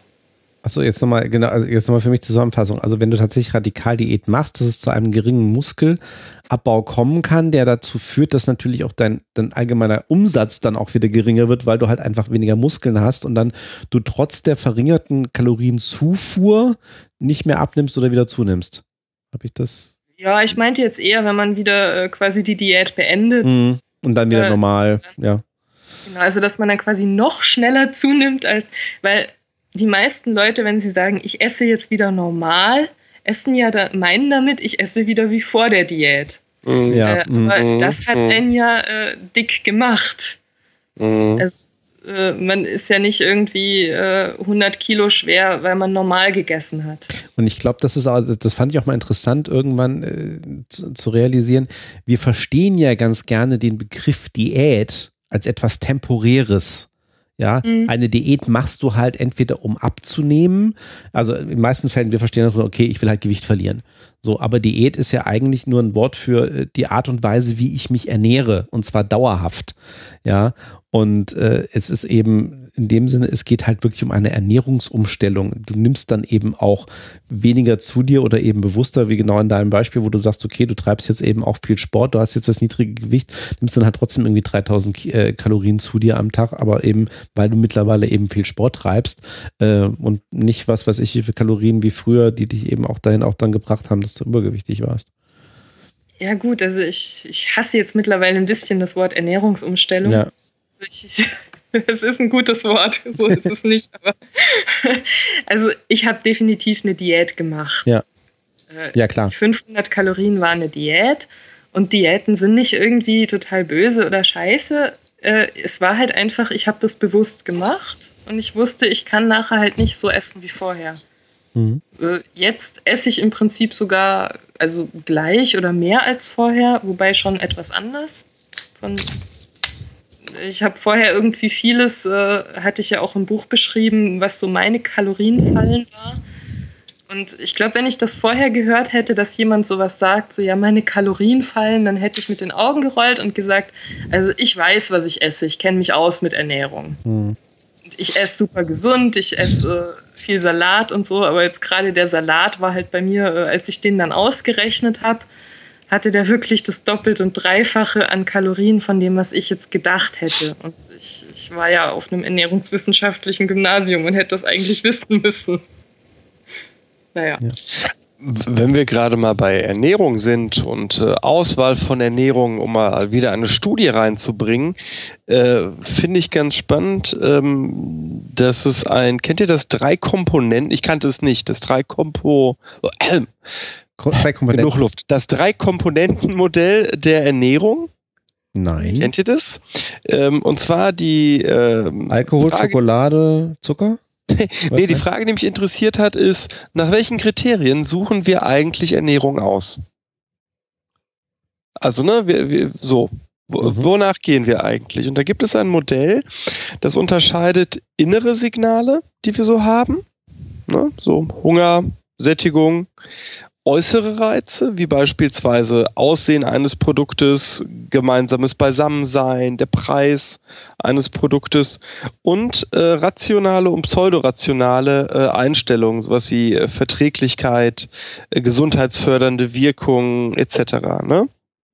Mhm. Und dieses Drei-Komponenten-Modell legt, äh, das ist von 2003 von Pudel und Westenhöfer, legt zu jedem dieser drei benannten äh, Faktoren einen, äh, einen jeweils anderen Graphen in ein Koordinatensystem, wo du auf der X-Achse, also die, die nach rechts zeigt, das Lebensalter hat und bei der Ausprägung auf der Y-Achse, also auf der, die nach mhm. oben geht.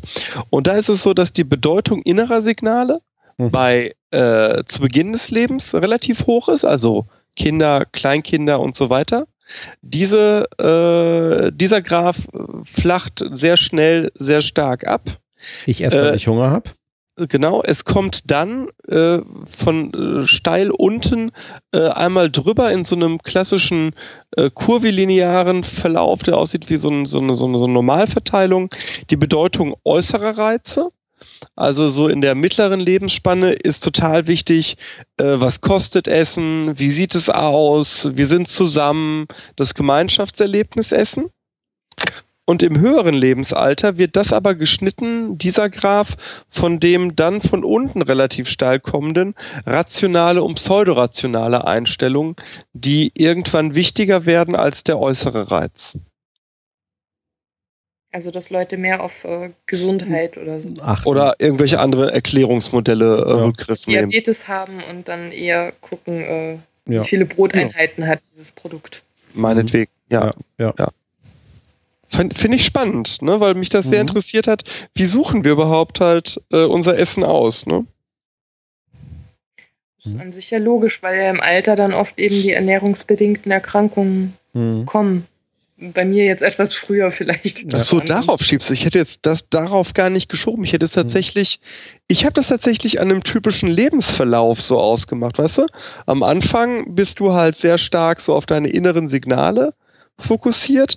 Irgendwann wird dann dieser soziale Aspekt, dieses Miteinander, dieses, ne, total wichtig. Und irgendwann kommt da wieder so ein Rückzug auf dich selbst und deine eigenen Überzeugungen. Aber verkopft. Deswegen ist auch, weil äh, irgendwie im Chat ist auch gerade die Frage, dann müsste man ja im Alter am gesündesten essen. Das klingt nicht wahrscheinlich. Nee, nee, nee, nee muss man eben nicht. Rational und pseudorational, genau. Also ich kann mir auch irgendwas einbilden und also ich rationalisiere dann halt, was ich esse, aber es hat halt weniger damit zu tun, irgendwie, was von außen an mich herangetragen wird oder, oder dass ich jetzt irgendwie Hunger habe oder weil es mir besonders gut schmeckt, sondern ich rationalisiere es halt. Und aber ob diese Rationalisierung irgendwie vernünftig oder unvernünftig sind, ist eine andere Frage. Spannend ist aber im Umkehrschluss, dass im Alter eben innere Signale kaum noch beachtet werden. Nach äh, diesem Modell. Hm. Modell ne? ja. so. Gut, ist die Frage, wie gut das Modell empirisch gestützt ist. Also, wenn ich jetzt an, an äh, wirklich ältere Leute denke, ist das ja ein großes Thema, ne? Gerade bei der Flüssigkeitsaufnahme. Hm. Ich finde auch dieses Konzept von Intuitivessen total toll. Mhm. Also es wird mir ja gerne vorgeworfen, dass ich das irgendwie ablehnen würde oder dass ich so total auf Kalorienzellen irgendwie gehe.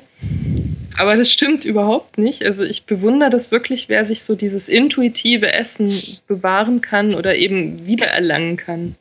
Mhm. Weil, also es ist wirklich super, aber jetzt gerade äh, für mich zum Beispiel überhaupt nicht realistisch im Moment. Und ich glaube auch eben für viele andere, die übergewichtig sind, äh, weil das einfach schon irgendwo gestört ist. Dieses, diese Intuition. Die Intuition ist, ja. Dann, dann, stimmt mit deinem Gefühl was nicht, muss ich jetzt mit Loriot. Ja. ja. Ja, aber ich glaube wirklich, dass es ist halt einfach, äh, es kommt sehr viel Rationales dazu und also ich weiß ehrlich gesagt nicht, ob ich das äh, schon mal hatte, die Intuition, weil ich, wie gesagt, also ich komme aus einer sehr adipösen Familie und äh, habe auch äh, ADHS. Also sprich, äh, so die Impulskontrolle, die ist nicht so super. Mhm. Ähm, also es sind schon alles so ein bisschen erschwerende Bedingungen, dass halt mein Appetit einfach ziemlich groß ist. Also ich glaube, wenn ich halt wirklich ganz intuitiv essen würde, dann würde ich die ganze Zeit einfach nur essen. Und das. Mhm. Also ich habe mich ja auch an der Zeit, wo ich 150 Kilo wog, zurückgehalten. So doof sich das anhört, aber ich hatte immer das Gefühl, ich esse eigentlich viel weniger, als ich gerne essen würde. Mhm. Ne, deshalb war das ja auch so schrecklich, dieser Gedanke, ja, wie wenig soll ich denn noch essen? Ich schränke mich doch schon ein mit meinen 150 Kilo. Soll ich jetzt irgendwie eben nur noch leiden? Mhm. Also ich glaube, äh, gerade bei so Leuten wie bei mir funktioniert das halt schlecht. Also ich müsste das vielleicht jetzt wirklich trainieren. Ich habe ja die Hoffnung, laut Studien, äh, dass nach Jahren äh, geänderter Ernährung dann irgendwann sich der Körper anpasst an diese neue Ernährung. Hm. Ich warte noch drauf. Ja. Wir sind jetzt so langsam auf der Zielgeraden. Ich habe tatsächlich noch zwei Hörerfragen äh, rund um das Thema Essen. Zum einen irgendwie, ähm, und ich, ich glaube, beide Themen sind auch angerissen im Buch, aber ähm, geht noch ein bisschen weiter. Äh, Tobias fragt, ähm, wieso haben so viele Psychopharmaka oder genauer gesagt Antidepressiva die Nebenwirkung, dass es zu einer oftmals erheblichen Gewichtszunahme kommt? Ähm, ich habe mir das dann nochmal ein bisschen angeguckt und ähm, es gibt ja ganz tatsächlich Medikamente, die sowohl Gewichtsabnahme als auch Zunahme als, mhm. als äh, ziemlich, ziemlich eindeutige Nebenwirkungen haben können. Ähm, da gibt ja. ganz unterschiedliche Mechanismen. Soll ich gerade. Äh, mhm, klar. Ich versuche mich kurz zu halten. Ähm, also zum einen ähm, ist ja während der Depression der Antrieb sehr gehemmt, sodass viele in der Depression abnehmen weil sie einfach nicht mehr die Energie haben, überhaupt was zu essen. Gibt auch viele, die zunehmen, also gerade Gewichtsschwankungen in beide Richtungen sind ziemlich extrem. Und dann ist halt bei manchen Psychopharmaka so, dass die den Antrieb steigern und auch endlich wieder Appetit machen, die also sehr mhm. auf den Appetit einwirken, sodass die Leute auch endlich wieder essen. Und der Appetit ist dann aber oft mehr gesteigert, als, als er halt sollte. Mhm. Äh, Andererseits, manche äh, Antidepressiva wirken auch eher dämpfend, also ein bisschen beruhigend und so, dass die Leute eher ruhiger werden, sich vielleicht dann weniger bewegen, eher müde werden. Also sprich, der Verbrauch kann sich auch ein bisschen ändern. Jetzt nicht der Grundumsatz, sondern wirklich so die Aktivität den Tag mhm. über. Äh, und das dritte ist eigentlich auch Wassereinlagerung, ganz simpel. Also viele sorgen halt einfach durch die veränderte Hormonlage erstmal zu ein paar Kilo Wassereinlagerungen, die dann auch wieder weggehen, wenn man es äh, absetzt. Mhm. Man halt dann mit leben muss. Mhm. Also Appetit und Wasser, kurz Appetit gesagt. Wasser. Was war die andere Frage? Oder ist die, ist die beantwortet soweit? glaube, soweit. Ja, ich habe irgendwie auch nochmal, ich werde das gleich nochmal in den Chat schmeißen und auch hinterher in die Shownotes mit rein. Ich hatte dazu auch noch einen Artikel aus der ähm, in der pharmazeutischen Zeitung gefunden, wo auch mal so ein über so einiges erklärt ist, nicht nur zum Thema Depression, sondern generell auch mit so ein paar Übersichten, also welche Arten von Medikamenten sich eben auch, äh, also zum Teil auch innerhalb der gleichen Art, also ne, wie du auch sagst, also bei Antidepressiva zum Beispiel, es gibt halt die, die eben eher ähm, dämpfend wirken, die, die oder die eben auch über verschiedene andere Mechanismen wirken, also auch hormonelle Mechanismen wirken. Mhm. Da gibt's halt wirklich also auch äh, in, auch gegen äh, Psychosen oder dann eben auch natürlich angstlösende Mittel etc., ähm, welche die halt entweder mit Gewichtszunahme einhergehen können, mit Abnahme einhergehen können oder auch eher neutral sind, einfach wie sie wirken. Das fand ich mal ganz interessant. Ähm, es kommt halt wirklich tatsächlich dann auf die Wirkstoffe an der Stelle auch an, ähm, wo die eingreifen. Ne? Also ob jetzt irgendwie da Serotoninkreislauf oder andere Hormone entsprechend auch betroffen sind, ähm, auf die eben wirken, wie du beschrieben hast. Ähm, die andere Frage war, ich glaube, das hattest du vorhin auch schon mal angedeutet, ähm, die war zum dieses ganze Thema Darmhirn oder ich glaube Alexander hat das auch vorhin angesprochen. Also ist er überhaupt noch da? Da habe ich mich auch gefragt, ist er eingeschlafen oder hat er Ich höre ich höre fasziniert zu und hoffe, dass ich gleich noch was zu den Comics sagen kann, aber mach ah, ach so, ah ja ja, dass es was zu essen gibt. Was zu essen gibt. Ja, genau, ich, langsam kriege ich ja Hunger. Oder Nein, möchtest du was zum Thema Darmflora sagen? Nein, also tatsächlich, wie, wie, wie, wie also unser, unser Darmmikrobiom irgendwie auch unsere, ne, Darmhirnachse, also wie, wie hängt das eigentlich alles zusammen? Also äh, wie, wie sozusagen die, äh, die ganzen, äh, unsere Darmflora, die Bakterien, die Viren, die Mikroorganismen, die da in uns leben, auch unsere Physiologie und Neurochemie beeinflussen. Ne? Ja, diesen Gedanken so eklig, ne? dass Organismen in mir leben. Ne? Das ist eine Sache, auf die bin ich nie so richtig klar gekommen. Dieses schöne, also es, es, es gibt, es gibt, es gibt hier auf dir auch. Nicht auf, nicht auf dir, nein. Auf mir ist okay, da kann ich, da kann ich mittlerweile mit umgehen. Ich dusche mich jeden Tag und ich wasche mir gründlich die Hände. Herr Bartoschek, Herr Bartoschek, der über, der überwiegende Teil des Gewichts auf deiner Waage, das bist nicht du. Fakt. Das war, Sven, das sage ich mir jeden Tag.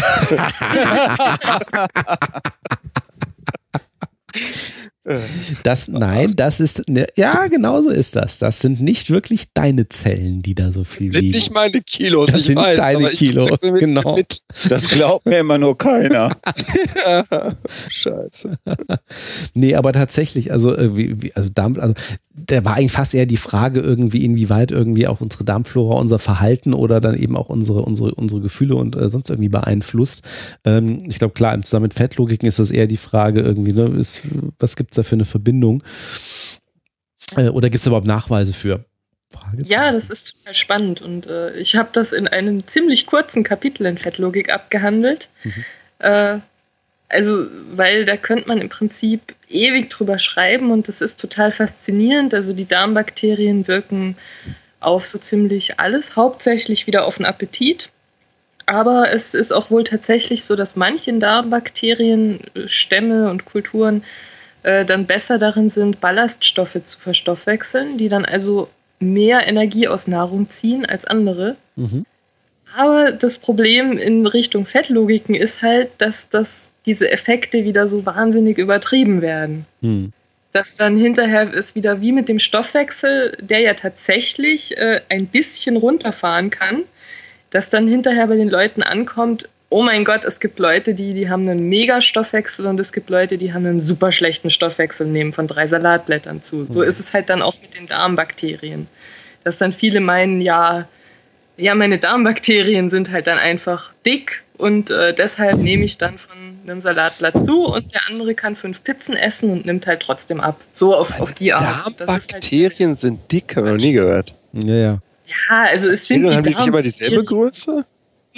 Nein, das war jetzt falsch formuliert. So, nee, okay. aber genau wie es im Chat gesagt wurde, ich bin nicht fett, das sind meine Darmbakterien, die sind so schwer. also boah, allein die Forschung, nee, das ist nix, da komme ich echt nicht drauf. Ich möchte nicht, dass in mir Organismen leben. Ich da fragt sich aber keiner nach und schon gar nicht die ganzen Organismen, die, ganzen Organismen, die, in die in dir leben und die vor allem dafür sorgen, dass du lebst. Habt ihr das mal zu Ende gedacht? Was? Ja, die, das, was ihr gerade sagt. Ich möchte, Sebastian, ich möchte über deine Organismen, die in dir leben, gar nicht nachdenken. Soll ich jetzt auf meinen Rimming-Comic äh, Sehr schön. Ja, pass auf, der, der, der, Gedankengang ist ja folgender. Es gibt ja die Idee von äh, William James, dass sich Bewusstsein bei Organismen nicht 0-1 entwickelt hat, sondern in einem quantitativen Bereich mhm. ansteigt. Mhm. Panpsychismus. So. Mhm, mhm, Dieses panpsychistische Modell geht also davon aus, dass auch Mikroorganismen und in gewisser Form dann sogar möglicherweise Bakterien rudimentäre Form vom Bewusstsein entwickeln könnten. Und das wird jetzt irre, wenn du es zu Ende denkst. Du meinst halt irgendwie, ne, dass tatsächlich diese lebenden Joghurtkultur, Joghurtkulturen wirklich Pyramiden in dir bauen. Allein deswegen würde ich nie diese lebenden Joghurt. Wie kommt man auf die, die, Idee zu sagen, hey, das ist ja super, das sind lebende Joghurtkulturen, weißt du was? Die schaufel ich in mich rein. Ist doch, ist doch völlig Banane. Die hast, du eh, die hast du eh schon in dir. Ich- ja, aber dann muss ich die doch nicht nur unterstützen. Was die machen? Die gründen da irgendwie, weiß ich nicht, Gewerkschaften. lebende Joghurtkulturen UNO oder was. Ach, Entschuldigung. Nee. Entschuldigung. Also ich habe ich hab mir tatsächlich, also das einen Schritt weiter gedacht, ich habe tatsächlich mal ein bisschen, ein bisschen reingeguckt. Das ist dieses schöne Begriff Neuromikrobiotik. Wie, ein, wie beeinflusst das Darmmikrobiom unsere Physiologie und Neurochemie? Bis jetzt gibt es da nur Korrelation. Das typisches Thema, da gibt es hauptsächlich Korrelationen, also zum Beispiel also äh, zwischen so Darmflora zu Verhalten, aber halt nicht irgendwie, wie ist jetzt wirklich dieser, diese neurochemische Verbindung dazwischen. Das ist dann irgendwie Mäuseversuch und hm, hm. das ist irgendwie alles noch wenig erforscht, aber da sind Forschungsprojekte auf dem Weg. Also es gibt da durchaus eine gewisse Plausibilität von Zusammenhängen, aber es ist halt alles noch sehr unspezifisch. Gleichzeitig muss man sagen, fand ich auch interessant, beim Menschen produzieren Darmzellen 90 Prozent des peripheren Serotonins. Also peripher in dem Sinne das, was nicht irgendwie bei uns tatsächlich irgendwie im Gehirn gebildet wird, beziehungsweise was also im Rest des Körpers irgendwie unterwegs ist, aber die Darmzellen produzieren das. Kann man jetzt. Ja, äh, weißt du, wenn ich da jetzt polemisch werde, würde ich sagen, äh, das sind jetzt diejenigen, die sagen, äh, wie unsere gesamte Existenz hängt am Darm. Dann hast du die Leute, die dir sagen, die Haut, Ja. Spiegel der Seele, die Haut bestimmt dein Leben, so wie du mit deiner Haut umgehst. Ähm, ich, glaube, Ja. dass wir einfach durch äh, ähm, äh, eine, eine sehr lange Zeit der Evolution äh, ein Organismus sind, äh, der erstmal per se ganz gut funktioniert und sich jetzt eine gewisse Zeit lang auch äh, behauptet hat. Und natürlich haben all diese Komponenten zentral was damit zu tun, aber eben genau das Zusammenspiel aller dieser Komponenten macht uns zu einer funktionsfähigen äh, Gattung, äh, die Mhm. wir sind. Und ähm, ich finde das dann immer spannend, dass das, das hat wirklich so was Modewellenhaftes, dass es immer irgendwas gibt, was plötzlich Das Wichtigste ist. das Genau. Wichtigste ist und für alles verantwortlich ist und dann schweppt das wieder so ein bisschen ab und dann kommt das nächste und ähm, das ist hochspannend und natürlich haben wir dafür Grundlagenforschung, uns das alles anzuschauen, aber es sind halt immer Einzelkomponenten, die das große Ganze ausmachen, finde Ja, die ich. spannende Frage ist ja dann, wenn du das zu Ende denkst, auch wieder, den Gedanken lässt mich seit äh, Jahrzehnten nicht los. Äh, sind wir überhaupt ein kohärentes Ganzes oder ist das nur von der Betrachtungsebene, zu der wir in der Lage sind, eine Scheinwahrnehmung? Ja. Äh, ist, Danke ist, schön. Damit, ist- ja. Ja, damit hab ich gern geschehen. ist ein- durchgespielt. Ich danke dir. das, das ist ein durchaus legitimer Gedankengang. Ja. Wenn man, wenn man, wenn man in deinem konstruktivistischen äh, äh, Modell, was du ja gerne hast, verbleibt. Ja. Ich weiß. Ne? Du, Ja. bist, du bist viele. Also, Ja, Ich will nicht Richard David Brecht sein. bitte. wo, wo waren wir? Nadja, jetzt habe ich dich hier ganz durch meine. Das tut mir leid. Ja. Vielleicht holt ihr euch mal die, äh, wie heißt sie, die Darm mit Charme. Dame, geschrieben. Schamdame, ja, genau. Das ist, ähm, wie, wie, wie heißt Julia- die? Da, da ist hinten in deinem Buch ist der Werbung für das Julia Buch drin. Enders. Ja, ich Julia weiß, Enders. die ist, äh, die ist das Zugpferd von äh, Ulstein. Damit haben sie mich gelockt. Mein, Wir haben die mit äh, Darm mit Charme, Frau. Und Fettlogik könnte ähnlich toll werden. Mhm. Ja, also bitte jetzt, also jetzt beschwer dich nicht, ne? Also hat ja funktioniert. Naja, Ach, diese Verlage. Nicht jeder Verlag ist wie der JMB-Verlag. Ein wunderbarer Verlag. Genau. Genau. Genau. Verlässlich, freundlich. Genau. Ja. Äh, wo ist er eigentlich? Ist er noch im Chat? Ich habe ihn vorhin gesehen. Wir müssen, wir müssen aber jetzt auch mal verlagstechnisch äh, sagen äh, oder konventionell strafentechnisch, er muss sich dann auch die Sendung anhören, wenn man hier Er ständig war da. erwähnt. er war da, er war da. Ja, ja, er war, aber äh, da kann er nicht einfach beliebig mal aufhören, dann zuzuhören. Ja, Hannover und seine Internetverbindung. Richtig, der hatte einen Stream-Abriss, ne? Ja, den ja, kann man stimmt. aber, ja, ja. Ah, ja das den ist, kann man aber auch wieder reaktivieren. Ja, nicht in Hannover. deswegen bin ich da auch wieder Das keine weggezogen. Landeszentrale für politische Bildung hat, weiß auch nicht, wie das Internet funktioniert. So, aber Herr Waschkau wollte noch etwas zum Comic sagen. Ja, jetzt äh, gehen wir ja schon quasi jetzt in, in, ja. in die Thomas Gottschalk-Zeit äh, ja, ja, ja, ja. hinein. Nein, was, was, was mir bei den, bei den Erzähl mir nix äh, ähm, Comics äh, auffällt und was mir extrem gut gefällt, ist ähm, äh, die Auseinandersetzung mit, mit, mit der zwischenmenschlichen Kommunikation und insbesondere die vielen, vielen Beispiele für Antikommunikation, ähm, äh, die in diesen Comics so vorkommen. Also für mich ja ein, einer der, der, der Großmeister der Antikommunikation, äh, Loriot, äh, wenn man sich sowas anschaut wie den äh, Ich möchte hier nur sitzen äh, Comic, ne? also, den, also den Zeichentrickfilm oder auch das Frühstücksei, wo ja äh, zwei Menschen über einen, einen immens langen Zeitraum aneinander vorbei kommunizieren und das ja prototypisch für deren gesamtes Leben steht und wahrscheinlich für ähm, sehr viele Leben äh, in unserer Republik. Und ich finde, dass du mit deinen Comics ähm, sehr häufig genau diese, diese Form der Antikommunikation äh, auch triffst. Und das macht einfach unfassbar viel Spaß. Und die zweite Komponente, die dann immer wieder aufgegriffen wird in den Comics, ist natürlich die Kommunikation im Netz das ist ja nochmal ein anderes Thema. Ähm, und da gibt es Kommunikation? Äh, äh, naja, ja, richtig, aber keine zielführende. Mhm. Also da schreiben sich Menschen was und auch das machst du sehr schön. Und das finde ich einfach nur äh, extrem klasse. Und ähm, wenn man denn sich mit Kommunikation beschäftigt hat, wie wir das ja alle auch mal im Studium getan haben und sicherlich haben die allermeisten Psychologen ja auch Kommunikation als so ein kleines Steckenpferd, finde ich das einfach sehr treffend beobachtet an vielen Stellen. Das wollte ich einfach nur nochmal zu den Comics gesagt haben. Ich möchte auch noch was loswerden zu den Comics. Ich habe noch nie erlebt, wie es jemand hinbekommt. Du hast oft als letzte beiden Panels exakt dasselbe Bild, ne, wo diese äh, beiden Kommunizierenden sich ansprechen. Und ich finde das so unglaublich faszinierend, dass du es hinbekommst, dass aufgrund der vorhergehenden Panels man Blickrichtung und Emotionalitäten in diesen beiden letzten Panels wahrnimmt, die ja objektiv überhaupt nicht da sein können. Und da sitze ich jedes Mal wieder vor und denke mir, Alter, wie geil hat die das jetzt rausgearbeitet, dass du auf einmal Sachen wahrnimmst, und ganz selbstverständlich wahrnimmst und alle anderen Betrachtenden, die auch wahrnehmen, ohne dass sie da sind. Das machst du wunderbar. Und deswegen bringe ich nicht nur Lob, sondern baue deine Comics mittlerweile auch in Vorträge, Schulungen und Uni-Vorträge ein. So. So. So geht Lob. Nochmal übertrumpft, ja.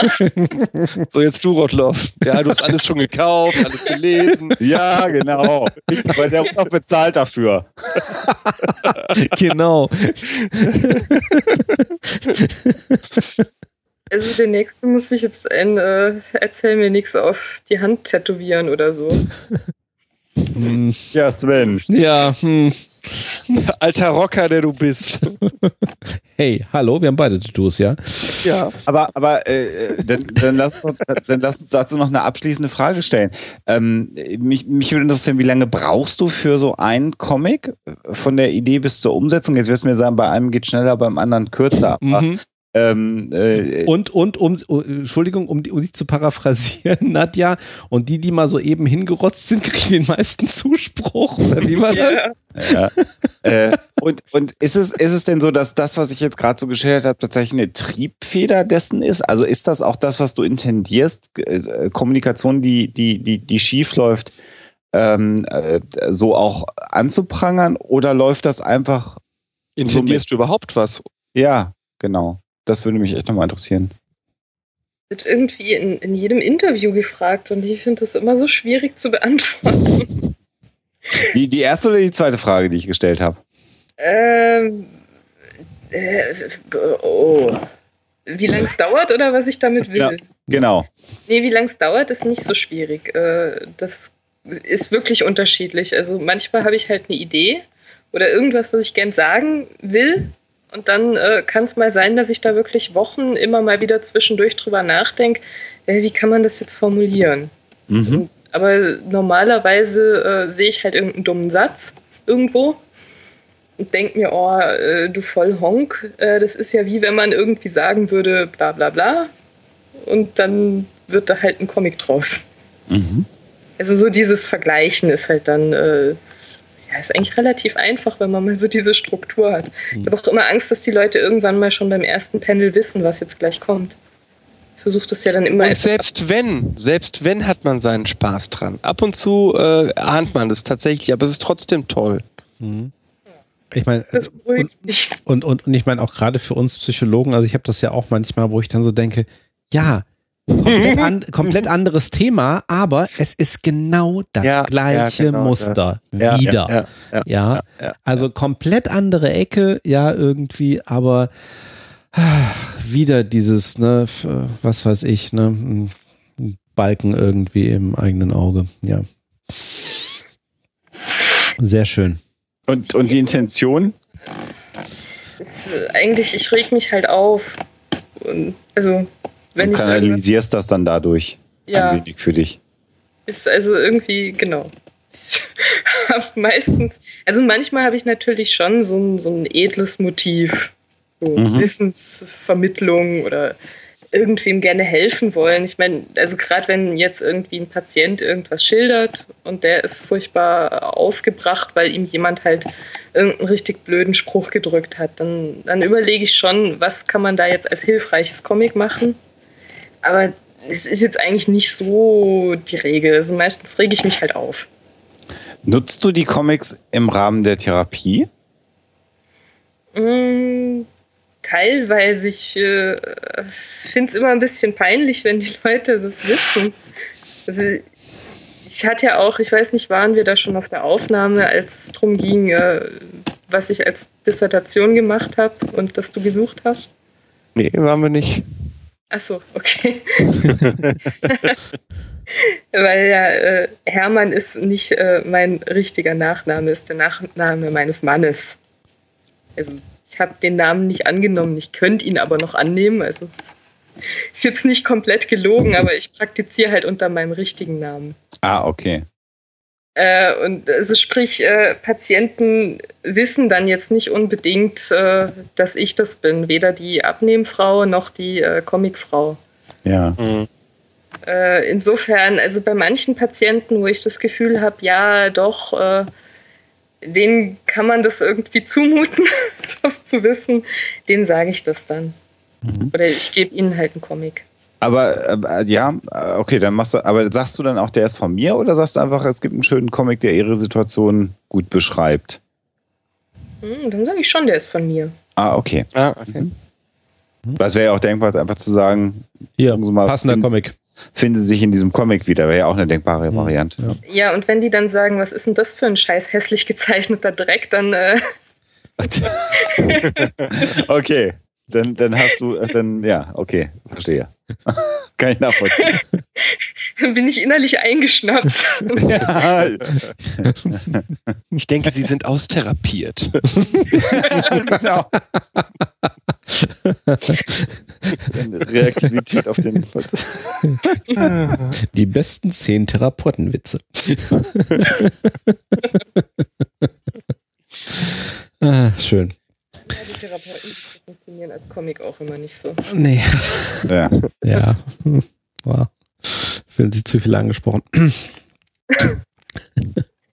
So, Äh, jetzt hast du gerade selber erlebt, äh, Nadja hatte im, im Vorgespräch gesagt, äh, drei Stunden äh, ist ja immer relativ viel. Äh, ich glaube, wenn man es denn dann macht, so wie du ja, die ja auch die ganze Zeit dabei war, die Zeit geht relativ flott rum dann, ne? Ich war jetzt eher erstaunt, dass die Leute sich das anhören. Also, dass ich, deshalb mache ich ja auch Comics, weil ich da äh, gezwungen bin, meine Aussagen etwas zu begrenzen, weil ich halt. wie Du man kannst Waschmaschinengeräusche über mehrere Stunden versenden, die Leute hören sich's an. Das, das heißt dann Bartocast. So, da, da darfst du nicht nachgehen, was die Leute hören. Also, Nee. ich ich wollte nur sagen, ich kann, äh, wie man merkt, schon äh, viel quatschen. Und das ist dann manchmal ganz gut, wenn ich mich begrenzen muss. Also es überrascht mich, nicht, dass man dreieinhalb Stunden reden kann. Es überrascht mich, dass Leute dreieinhalb Stunden zuhören. Doch.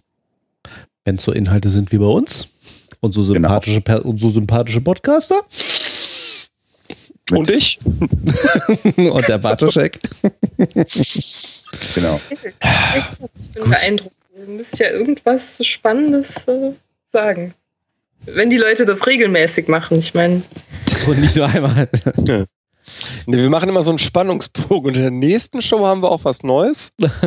genau. Und erzählen nicht seit wieder drei von Jahren Mustern und. Risikowahrnehmung und äh, ja, reden vom Ruhrgebiet und äh, bashen die Energieindustrie und äh, Also eigentlich, wir, eigentlich erzählen wir immer das Gleiche, aber es hat, es hat jetzt inzwischen auch so was Vertrautes. ja. Wir, wir sind Teil des äh, Narrativs einer Generation geworden von Psychologiestudenten. Und es ist einfach total äh, politisch unkorrekt, uns nicht mehr zu hören. Es ist politisch unkorrekt, uns nicht mehr zu hören. Genau. Also wer PC sein muss, muss den Psychotalk hören, weil sonst könnte man ihm vorwerfen, dass er sich nicht genügend mit Menschen und Psychologie beschäftigt und damit äh, irgendwen ausgrenzt. Es war schon peinlich, als wir, glaube ich, mal so zwei Tage vor der Sendung gemerkt haben, dass wir das Hauptthema der Sendung schon mal hatten. Stimmt, das, das hatten wir Das hatten wir einmal, ne? Das war irgendwie, äh, wir haben uns auch tatsächlich vorbereitet. Fernsehen, ne? Nee, also Fernsehen, äh, äh, glaub auch, ich. auch Fernsehen war das, glaube ich, irgendwie. Und dann, dann kam irgendwann ein Kommentar, glaube ich, auf Twitter, hattet ihr nicht schon mal eine Sendung zu dem Thema? Und dann so, Ich hatte oh, komplett ausrecherchiert. Ja, ich auch. und dann so, oh, guck mal, da hatten wir ja schon. Nee, dann sollten wir vielleicht doch was anderes machen. Ja, kann passieren. Aber Ja, was macht ihr denn jetzt in der nächsten Folge? Kommt dann ja, soll, sollen wir das, schon Das wird noch nicht verraten. Wird noch Das- nicht verraten, ich wollte gerade sagen, Herr Bartoschek, sollen wir das schon spoilern? Aber wir können schon sagen, also wir haben zumindest als Termin ins Auge gefasst Ende September. Was haben wir? Ja, ja, ja. Ja, ja, ja. ja. Das ist ja, natürlich. Scherz, genau. Ende September. Äh, mal, gucken, Genau. was wir, mal gucken, was wir dann danach im November machen. Da gibt es auch noch irgendwie zwei Optionen. Aber ja, Ende September. Das kann übrigens sein, dass ich den Termin unter Umständen, Den September-Termin. ja, da müssen wir nochmal drüber reden. Ja, können wir dann gucken. Aber das, da gucken wir dann. Das kriegen wir. Das kriegen wir. Ähm, und ja, also wir haben tatsächlich schon so Ideen für ähm, die nächsten Sendungen im Gegensatz zu vorherigen Jahren. Ach, jetzt sehe ich, was da das Thema ist. Ich Ja. bin auch ein Honk. Ich dachte, was, was, was will der Rudloff denn jetzt hier von mir? Ah, ich verstehe. Ja, Ja, genau. Bartoschek. Für Wir haben uns aber was gedacht mal. Ja, Genau. ich merke schon. Ja, genau. Zeit fürs Bett. Ja. Aber genau, du warst da so ein bisschen dissoziativ, glaube ich, unterwegs, ne? Irgendwie. Ich immer. Immer. Ja. Also das kann man Runter. vielleicht auch schon, also jetzt ohne, so eventuell so als psychologische Themen nächste Sendung so dissoziative und paranoide Persönlichkeitsstörungen, aber Hauptthema verraten wir noch nicht. Genau. Genau. wir sollen live Psycho talken auf dem Couch. gucken wir mal, ob das kommt. Achso, was? Wo? Was? Nee, drei, auf dem C3 hier. Ach so, äh, Ich kann immer 33. wieder sagen, wenn die ihren Kongress endlich mal in eine Großstadt, zum Beispiel in Ruhrpott verlegen, werde ich mir auch mal einen dieser Kongresse ziehen. Auch wenn die Republika mein Bottrop ist, werde ich da sein. Aber solange man bewusst diese Großveranstaltung abseits meiner Person plant, sehe ich das nicht ein, dem auch noch entgegenzukommen. Ja, Ja. Ähm, da, dafür könnt ihr dann Mails an Sebastian schreiben und euch da mit Sebastian auseinandersetzen. Wir gucken mal. Äh, Psychotalk Live ist äh, zumindest eine Sache, die irgendwie vielleicht mal kommt. Ähm, aber das werdet ihr dann sicherlich auf unseren Kanälen mitbekommen, sollte sich da was tun. Und da könnt ihr uns folgen auf Twitter und auch auf Facebook. Und äh, das macht sowieso Sinn, weil ihr da immer neue News von uns dann bekommt. Und wir auch total crazy Stuff twittern. Genau, also beim Psychotalk-Account jetzt nicht, aber bei unseren privaten Twitter-Accounts, da ist, das ist total hip und crazy, was da abgeht. Und humorvoll und innovativ. aber, Und, P und PC. aber nicht zu schlagen, aber, aber, Nicht nicht, überall. aber nicht zu schlagen, äh, ne, der erzähl mir nix Account. Das ist richtig. Twitter. Äh, Das sollten wir auch nochmal, ach ja, richtig, das sollten wir Habt ihr bis, mhm. Ich Ach, glaube, gut, das- PC habt ihr jetzt eh abgehakt, nachdem ihr mich da hattet, oder? Wir sind jetzt abgehakt, nachdem wir dich da hatten. Das ist richtig. Die auf jeden Fall. Vorher, vorher waren wir ja total äh, in der Social Justice äh, Warrior-Szene anerkannt. Das ist jetzt vorbei. Ich hatte mir schon äh, Tattoos gemacht. Das finde ich sehr schön. Hautteile, äh, äh, das Weiß mir weg tätowieren lassen, weil mich das gestört hat an mir selbst. Mhm. dass ich Mhm. weiß. Nein, nein, der, wie, wie, wie der Raubfriese gerade sehr schön im Chat sagt, PC heißt Psychotalk Compliant. Das ist doch ein schönes Schlusswort. Ja, Es war mir ein Fest, ihr Lieben. Nadja, ich habe mich unglaublich gefreut, dich äh, auf diesem Weg mal kennengelernt zu haben. Genau. Mach weiter mit dem, was du machst. Du hast äh, sehr treue äh, Fans, zum Beispiel mich da draußen. und den Alexander und mich und ähm, bestimmt noch viele andere da draußen irgendwie unter den Hörern. Gucken wir mal, ob die Abonnentenzahlen von deinen Blogs nach der Veröffentlichung der Folge noch ein bisschen hochgehen. Und wenn ihr Nadias Arbeit gut findet, dann ist das schön, dass ihr ihr folgt und Likes klickt, aber am meisten hat sie davon, wenn ihr ihre Produkte kauft. Lernt das bitte. Und bei. Patreon unterstützt. Auch und das. eventuell haben wir auch ja was davon, wenn du vielleicht mal erwähnst, dass du bei uns in der Sendung warst. Muss auch mal andersrum denken. Sollten wir das nicht, die hemmungslose Werbung und Produktanpreisung irgendwie. Wir Okay, sind, das, wir das sind ist nicht aus bekannt. Steuergeldern finanziert. Wenn wir so wie andere Formate uns maß- und schamlos an des Steuerzahlers Geld bedienen würden, würden wir nicht einen Werbehinweis machen. Ja, Moment mal, aber zumindest einer von den methodisch korrekten Kollegen ist doch in der Privatwirtschaft. Inzwischen. Inzwischen. Inzwischen. Hallo Reinhard. ähm, ja. Ja. also vielen herzlichen Dank. Ich kann auf jeden Fall Dings empfehlen. Äh, hier, ähm, das bei Fernsehkritik TV. Haha. Also, das Ja. werde ich auf jeden Fall empfehlen. Das ist super. Ich weiß Ja. nicht, äh, was ihr anderen macht. Ich werde es auch empfehlen, wenn ich es gesehen habe. Wenn das eine ernst gemeinte Frage ist, werden wir dich gleich noch vollmüllen damit. Okay, gut. Entschuldigung, ich wollte nicht das schöne Ende jetzt. Oh. Nein, nein, nein. Nein, nein, nein, nein, nein, nein. Alles es ist, gut, wir, alles haben, gut. wir haben immer am Ende irgendwie, also mal gucken, werde ich wahrscheinlich auch wieder reinsetzen. Ich, da kommt dann der, die, Kapitelmarke Werbeblock rein. Ja. Ist aber hat. Tradition. Es passt schon. In dem Sinne nochmal.